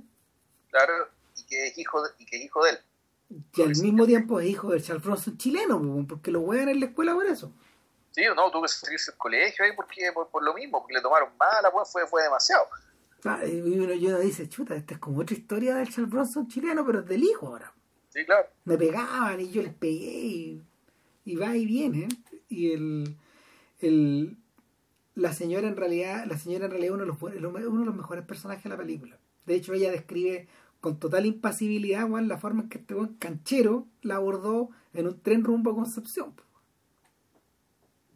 Recogiéndole el libro que se le había caído, un galán, No, pues si las hace todas. Un maestro, un maestro. Ahora, hay un personaje que no hemos nombrado y es su representante, y, y, y, es, un, es un prototipo, de, es como Broadway Danny Rose.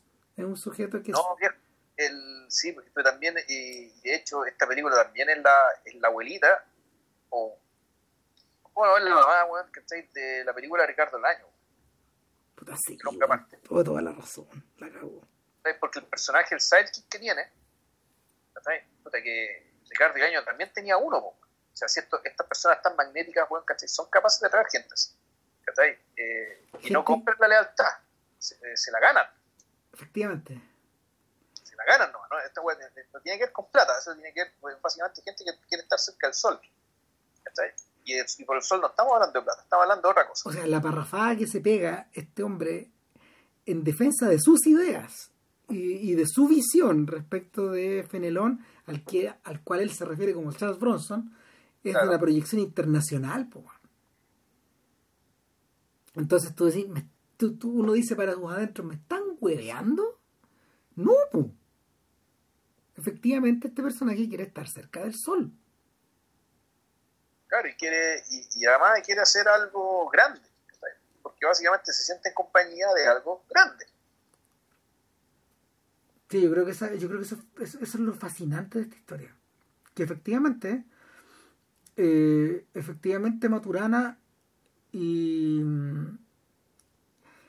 y, ¿cómo se llama? Y Flores intuyeron que eh, aparte de un igualito, lo que tú tienes es un personaje que está completamente formado y que no depende de hecho de Bronson finalmente. Exacto. Bronson, en último término, es un accidente acá. Es un accidente el que Fenelón se parezca a Bronson. Es un accidente que puede facilitar ciertas cosas, pero que el interés viene, viene, viene de horno. Yo me acuerdo cuando, cuando la vi por primera vez, debe ser hace como casi 20 años,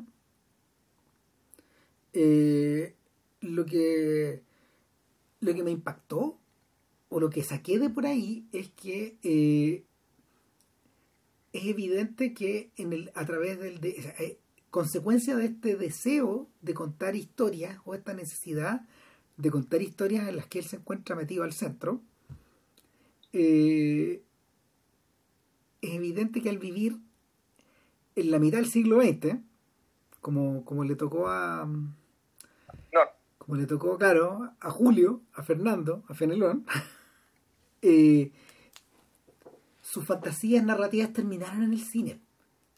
y, en algún momento Maturana y Flores lo que están contemplando es un director de cine. Pues la cagada. O sea, es un fenómeno como.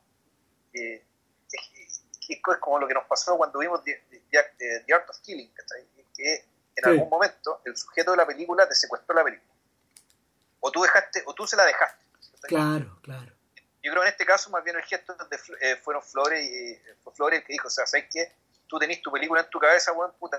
Ah, tenemos un montón de amigos camarógrafos, ¿sabes que hagamos la película, hagamos la escena, O mejor dicho, el, el mito que eres, ¿cachai? El mito que eres, el mito que transmites, el mito que, que narras, démosle forma fílmica, porque mal que mal, puta, tú eres chaposo un poco. O sea, y ese es el momento donde la película se vuelve realmente grande salto de lo nivel. Eh, es algo realmente único. Sí. No, o sea, la, la, la, película la película roza la grandeza, Juan, y la alcanza, Juan, precisamente en ese punto, porque porque el, interviene el narrador, y el narrador que había, que había estado al principio, de hecho, nos explica que lo que vamos a ver a continuación es el making of, vemos el making of antes, pues, bueno usualmente después vamos a ver la preparación de la escena y luego vamos a ver la escena misma dirigida por Fenelón. Fenelón. Entonces, claro, la película, la película, el último tercio de la película es la preparación de esto. Y, y es un sujeto que está, no sé, es una mezcla de Tarantino, Ed Wood, y el weón que hayáis visto dirigir algo, completamente volcado, trabajando con los actores, diciendo, no sé, tenéis que comportar de esta forma, de esta otra. Él se refiere a los actores con los nombres de sus personajes, de hecho, de los personajes de esta historia, que para hacerla corta es una es un barullo enorme que se armó eh, en una en una en Calama creo que era, ¿no? Al interior de Calama, eh, la boat de María Repollo. Claro, pero interesante que el, también está en, la melcocha la melcocha mental que te produce la ficción, pues, que esta es una historia, claro, en un, un bar cualquiera, en una ciudad minera, en un campamento minero, pero que sin embargo esto está eh, hibridado, por decir, esa es la palabra correcta. Con el oeste, pues. western. Claro. Porque en la cabeza de Fenelón esto finalmente es un western. Esto es como una escena de bonanza, de pelea, no sé. O de cualquier otra serie claro, y que por tanto, y que el mundo que él vivió y que él conoció, eh, trabajando en las minas o haciendo de boxeador, que está en las ciudades mineras para entretener a, los mineros, era el oeste. Y él por lo mismo se consideraba un personaje de oeste. y por lo tanto se sentía con la total, con total autoridad para filmar esta historia en clave oeste. Fíjate que a mí me da la sensación de que lo que debe haber hecho clic en la cabeza de de nuestro protagonista es que eh, en el mismo año en que se estrena El Vengador Anónimo, el 73, Walter Hill hizo con con, eh, con Charles Bronson una película que se llama Hard Times, el peleador callejero, Yo la vi hace muchos años atrás. Es extraordinaria, es muy buena. Y es la historia de un sujeto que peleaba en bares y en la calle por dinero durante la era de la depresión. Entonces yo viendo, o sea, escuchando lo que, lo que Fenelón cuenta, es esa vida, po, es un poco esa vida. De hecho, él gasta un buen, un buen cacho de metraje narrando sus correrías de sus correrías de boxeador en Tal Tal, en Antofagasta, eh, en Pisagua y en otros lados. Principalmente el norte, que es donde él era, él es de Antofagasta. De hecho, la película lo presenta en, clave verbal, eh, oral, con esa historia. Eso es lo primero que sabemos de, de, Fenelón, de Fenelón por su propia boca más allá de lo que dice el narrador acerca de su aparición sábado gigante, y todas las imágenes mostrándolo en la clave, en su, clave de estrella publicitaria. Pero Fenelón se nos presenta que como un, como un boxeador, como un tipo, un tipo de clase de, clase de puta, no vamos a decir cuico, pero sí un, tipo que era de buen pasar y que se arrancó de puro rebelde y se fue a boxear por ahí y por allá. Por eso digo, un personaje de, de, esto, esto ya no existe. Son buscavidas. Claro. O sea, el, yo creo que en su cabeza, más que parecerse a más que parecerse a, Bronson, lo que le debe haber impactado de Hard Times es precisamente la cercanía a lo que a lo que él vivió de cabro. Entonces, eh, hay una especie como de mímesis ahí que va más allá del ser el igualito. De hecho, mírate, ahora este, este es el momento en que te voy a leer el la nota del Mercurio del Paraíso. Título. Dice: título: Esta mañana murió el Charles Bronson chileno. O sea, esto, esto tiene que haber sido publicado eh, por la web primero y la fecha es 12 de abril de 2013. Fenelón Guajardo López vivía en Viña del Mar y falleció a los 91 años. Saltó a la fama al ganar un concurso de doble de sábado gigantes por su increíble parecido con el actor estadounidense se dedicó a la pintura, la publicidad y ocasionalmente al cine. Esa es la baja. Los restos de Fenelón Guajardo López, más conocido como el Charles chileno, son velados hoy en la parroquia de Viña del Mar, tras confirmarse su deceso a los 91 años de edad. El popular personaje vivía en la ciudad Jardín luego de haber desarrollado una trayectoria que efectivamente podría considerarse de película. Guajardo, quien antes de ser reconocido se dedicaba a la pintura publicitaria, saltó a la fama en la década de los 70 cuando de mala gana y presionado por su familia se inscribió en un concurso de dobles del programa Sábado Gigantes conducido por Don Francisco. Su impresionante parecido con el actor estadounidense de acción le dio la victoria y de paso le reabrió las puertas de la publicidad, pero en esta ocasión como modelo. Protagonizó comerciales, fue rostro de la marca jeans Rank de Jeans Wrangler y portada de revistas de prestigio mundial como Manchete y Squire. No, no sabría decir. Incluso fue contactado por el mismo Bronson, quien le ofreció un trabajo como doble en sus películas, a lo que se negó por considerarse muy viejo. Tenía un año más que la estrella de Hollywood. Pero su relación con el cine, en la película él dice que es menor. Pero su relación con el cine no se vio truncada, ya que su popularidad lo llevó a protagonizar una película, Los Siete Hombres del Cobre, dirigida por el italiano Leonardo Mancini en el Rayán, Incluso el realizador Carlos Flores del Pino realizó un documental basado en su figura, el Charles Bronson chileno, o idénticamente igual, eh, de, eh, 1976-1984. Guajardo tuvo el gusto de dirigir las últimas escenas de este registro, una suerte de western criollo. Ya en la quinta región, el Charles Bronson chileno retomó su beta artística dedicándose a la pintura. Reconocidas obras suyas están expuestas hasta hoy en emblemáticos locales de Valparaíso y Viña del Mar como el Cinsano o el Café Journal, donde retrató a los integrantes del grupo Los Jaivas, entre otros personajes.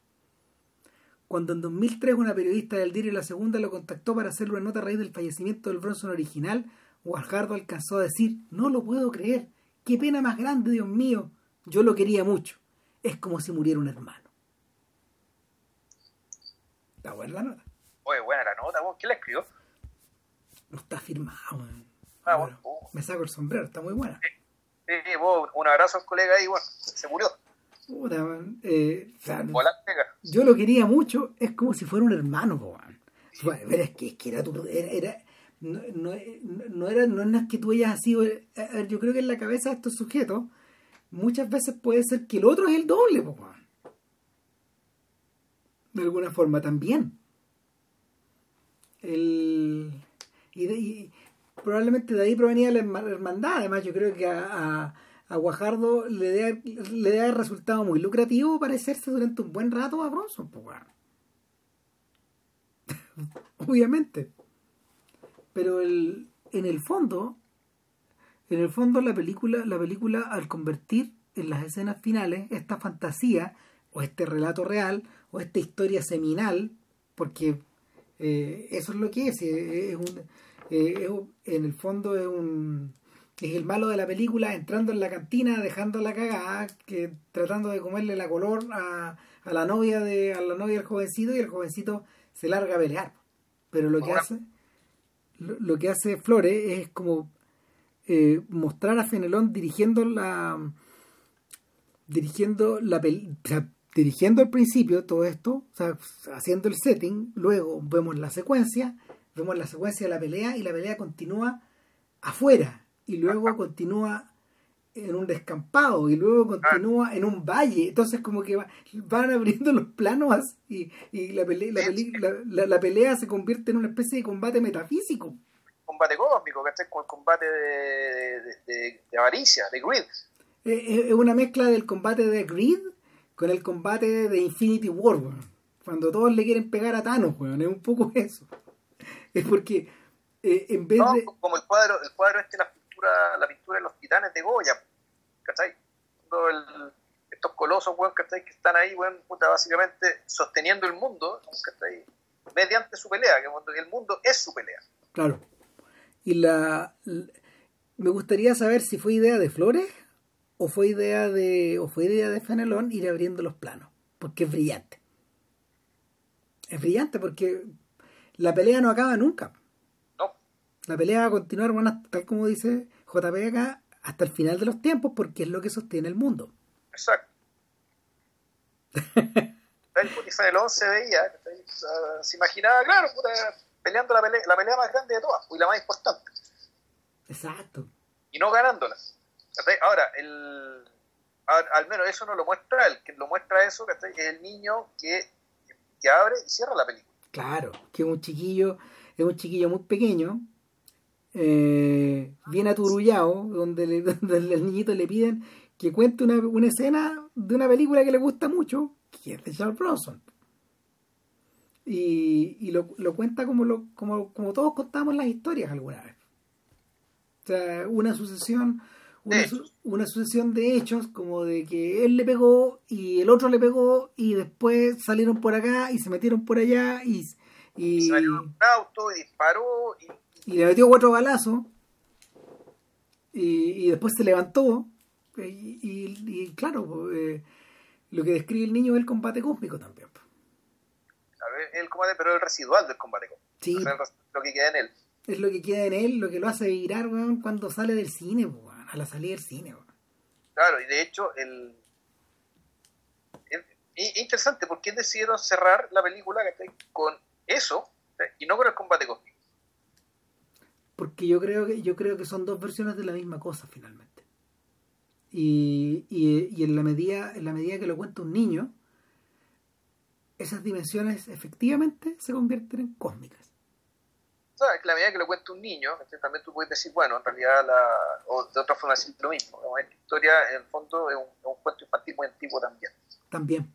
Y, esto, y son los cuentos infantiles los que, en la práctica, son los que, son los que perduran. Claro, eh, eh, bajo esa óptica, eh, Fenelón nunca deja de ser un niño. De hecho, celebra el hecho de ser, de, de, de, de poder tener la libertad de ser como es. No todos son así de libres. En algún momento él lo plantea, él lo dice. Eh, no es que le esté rehuyendo la pega, pega hay, pero lo más interesante, lo más interesante es moverme siempre. Y, y interesante.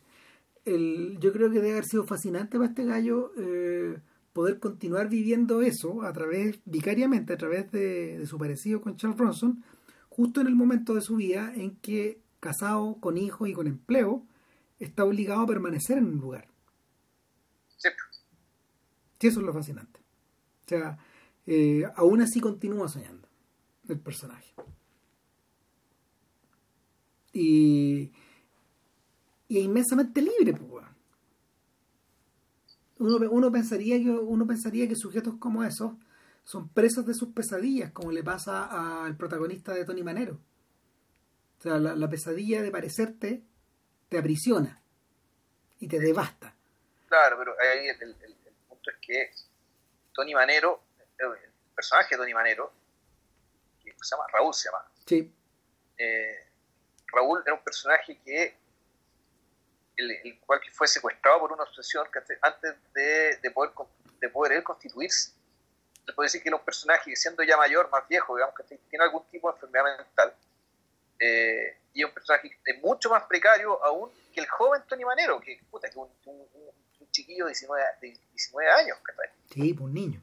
Y que parte de la parte del, del, drama de la historia es que este, a este niño, eh, a este cabrón, están pasando cosas, tiene un talento que, que es... Eh, superlativo. Superlativo, digamos, que supera lo que él aparentemente podría manejar y que la, película lo que básicamente también te, cuenta, entre otras cosas, es cómo él eh, puta, se empieza a armar de a poco para poder eh, tomar una dirección una, una, dirección que tenga sentido para lo que él quiere, para lo que lee, para lo que le gusta hacer, pero desde una, desde una precariedad alta, partiendo de la base de que sus amigos son todos unos idiotas, de que su familia nadie, nadie, nadie lo cotiza, que el único que le podría prestar ropa a su hermano se fue. Eh, entonces, pero, bueno, ¿y por qué contamos esto? Porque el personaje de Raúl es un personaje aún más precario. Sí. Y, esto, y por lo tanto, la, la, obsesión con Tony Manero, con parecerse y con tener, y, y, mira la paradoja, es un personaje que es tan, tan perdido que no entiende el drama del verdadero Tony Manero tampoco. Es lo único que entiende es el baile. Qué que, es donde Tony Manero efectivamente es omnipotente. Es omnipotente, atractivo, clamoroso, Y Raúl solamente tiene ojos para ver eso. Todo lo demás no lo puede ver. Siendo que es un hombre ya mayor, que podría entender ciertas cosas, digamos, que de, recordar su juventud, pero mm. en, realidad, y esto, eh, incluso uno podría decir, bueno, aquí se, le fue la mano a, a, la reina y al ministro. Y Renera, ¿no? Sí. Eh, es poco creíble que haya gente así. Sí, no, final, finalmente, finalmente. Pero como a lo mejor está a servicio de rascos, sí. uno, lo pasa alto. No, yo creo que yo creo que yo creo que tiene que ver con lo último. Bueno, para hilar el rizo, o sea, para rizar el rizo con Fenelón en el fondo y respecto de eso, claro, Fenelón ya está constituido, pues ya es como es. Mucho antes de haberse convertido en el Charles Bronson chileno. O sea, para él esto es una anécdota más de su vida, ¿cachai? Una anécdota muy útil, muy divertida, ¿cachai? Muy gratificante, que le sirvió un montón pero él es más grande que eso. Sí. Y... y, por eso es que el, eh, claro, y el documental, precisamente, eso es lo sorprendente del documental. Decir, Charles Bronson chileno, ya, ok, se trata de alguien, se parece a alguien. No, señores, esto no es eso. Nada, bueno, ambos documentales, los descomedidos y chascones, eh, el Charles Bronson chileno, idénticamente igual, Pepe Donoso y Teatro Callejero. Callejero, mi capitán. Mi capitán, están los cuatro en YouTube, pero sobre todo están con, están con mejor resolución en el sitio de la Cineteca Virtual de la Universidad de Chile. Ahí están.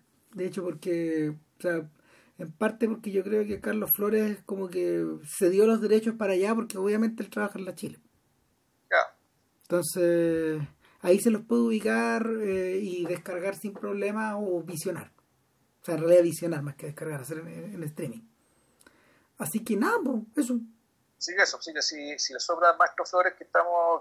No, le mandamos un abrazo. Le mandamos flor de abrazo y muchas gracias por, puta, por los buenos momentos. Sí, no, flor de semana, así que... Sí, no, claro. Y, y, también desde el punto de vista como espectador y también desde el punto de vista cívico, que en el fondo lo que él ha hecho documentando lo que ha sido la vida de este país en estos años, buen puta, no tiene precio. No, incalculable. No, claro. Así que eso, eh, y para la próxima semana Guy Richie o no? No tenemos pico idea. Pero no, pero puede ser Richie, pues, si habíamos quedado un poco en eso, ¿no? puta, sí, eso es una posibilidad. Ahora hay, que ponerse al día, porque la idea sí es, claro, es hablar de Guy Ritchie, pero de las películas barriobajeras de, de Guy Ritchie o, en, esa, esa tónica. Que son, que son, de alguna forma las que conforman un poco su su, su, su, su, su perspectiva autoral. Claro, o sea, estamos hablando de Lock Stock, de Snatch. Snatch, Rock and Rolla, y Gentleman, que es la que Gentleman que no es barrio bajera en realidad, porque en realidad se trata de bueno, es muy cuico, se mueve a otro ámbito, pero está entre los mismos códigos. Y, y, y, y en todas, efectivamente, eh, el, eh, y en todas, es un- eh, algo que rescatar, el buen en realidad es un gran relevador de talento. efectivamente. O sea, es, un, es un conductor de carrera este weón. Eh, eso por un lado, y son películas, mira, más allá, más allá de lo... Hay, hay gente que las confunde con cosas más brutas y yo diría que son muy sofisticadas. Son súper sofisticadas las películas, en Sí. términos de, de narración, Sí, y en de, y muy sofisticadas. de y- ambición también a la larga. Sí, y ojo que hay una película hermana todas estas, ¿cachai? que sí creo que merece podcast aparte, que es Layer, Layer King, Sí, no, esa es otra cosa. O sea, que es otra cosa que está hecha en el mismo universo, creo que Guy Ritchie es productor de esa película, no la dirige la, la dirige otra persona, eh, y que comparte hartos elementos, ¿cachai? pero igual creemos que es otra cosa y que merece un podcast aparte. O sea, el, en realidad todas estas películas son, son un poco hijas de eh, son un poco hijas de la variante light del free cinema, de todas estas películas de de Paco, de gangsters, de asaltos, de, de robos y que, y que giran un poco en, el, en torno al mundo en torno al, al mundo de los personajes de Michael Caine. Ah, Italian Job, digamos, ese tipo de cosas. Claro, eh, Alfie, eh, un poco también, también, también, Alfie también está emparentada con eso, pero la película seminal ahí, la película central es Get Carter, Ya, que también es de podcast. Ah, Get Carter es de podcast, la cagada. Gran, gran, gran película negra. Pero el, claro, Richie es un poco la relectura de eso en clave postmoderna, pero efectuada, claro, con mucha finura. O sea, sabemos que Richie tiene, no sé, pues, tiene, tiene otras, tiene otras weas, digamos, que son hechas para ganar plata, como, como las de Sherlock Holmes o como, no sé, esa wea de Rey Arturo. claro, mira, que el Sherlock Holmes no, no es que sea mala, lo que No, pasa es que no es son- Sherlock Holmes. No, pues no, son, son filmes entretenidos, ya, se- se- se- igual se dejan ver, digamos. Están hechos con espíritu adolescente también. Yo creo que lo que sí es podcast es la serie Sherlock Holmes. Y sí, es verdad. Ah, yo creo que eso sí es podcast. Sí, pero hay algo que vamos a tener que poner al día con eso, no lo he terminado. ¿eh? no, no no he terminado. No, yo ve, ve la weón, son todas tiempo ganados, es lo más entretenido que es, de la mejor televisión que he visto, weón. No, son, son impresionantes, weón, los capítulos. Ahora, tenéis que te- tener la cabeza muy despejada, weón, porque eh, es vertiginoso, no, vertiginoso. Sí, sí. Harta información, harto ritmo, bien hecho y todo, pero es, además es exigente, digamos, yo creo que parte de su éxito también tiene que ver con eso. ¿Cachai? El hecho de que sea una serie que te desafíe con espectador. Viste, ya tenemos un podcast para la otra semana. El de Guy Ritchie. ¿Sí? ¿Cómo puede ser? Entonces, ya, tengo que. Ya, entonces me voy a entretener viendo rock and roll, weón. Que hace mucho. Yo, Ya. yo fíjate que no he visto las últimas dos. Esas no las he visto. Rock and roll no lo he visto, No, yo rock and roll todavía no la he visto. Eh, es buena. siempre se me pasó, no sé por qué. Además que se le Gerard Butler cuando ir a haberla visto. Bueno, pero en fin. Pero ahí el que ahí yo conocí a. eh, ahí que aparece eh, Mark Strong. eh, también, no, pero otro, el, este otro que está de Costa Galán, el, el bajito este, Ah. Tom, Tom Brady, no, no es Brady, pero es parecido. Ay, el que actúa, el que hace el aviador en. El protagonista de Locke. Tom Hardy. Sí, él, Tom Hardy. Claro. Bueno, yo aprovecha de ver Bronson también, pues bueno, esa weá es de podcast. Nicolas Winding Refn tiene mierda, pero también tiene Bronson. A propósito de Charles Bronson. Ya, Bueno, sería eso. todo. Muy bien, coraje y gracias por escucharnos. Nos.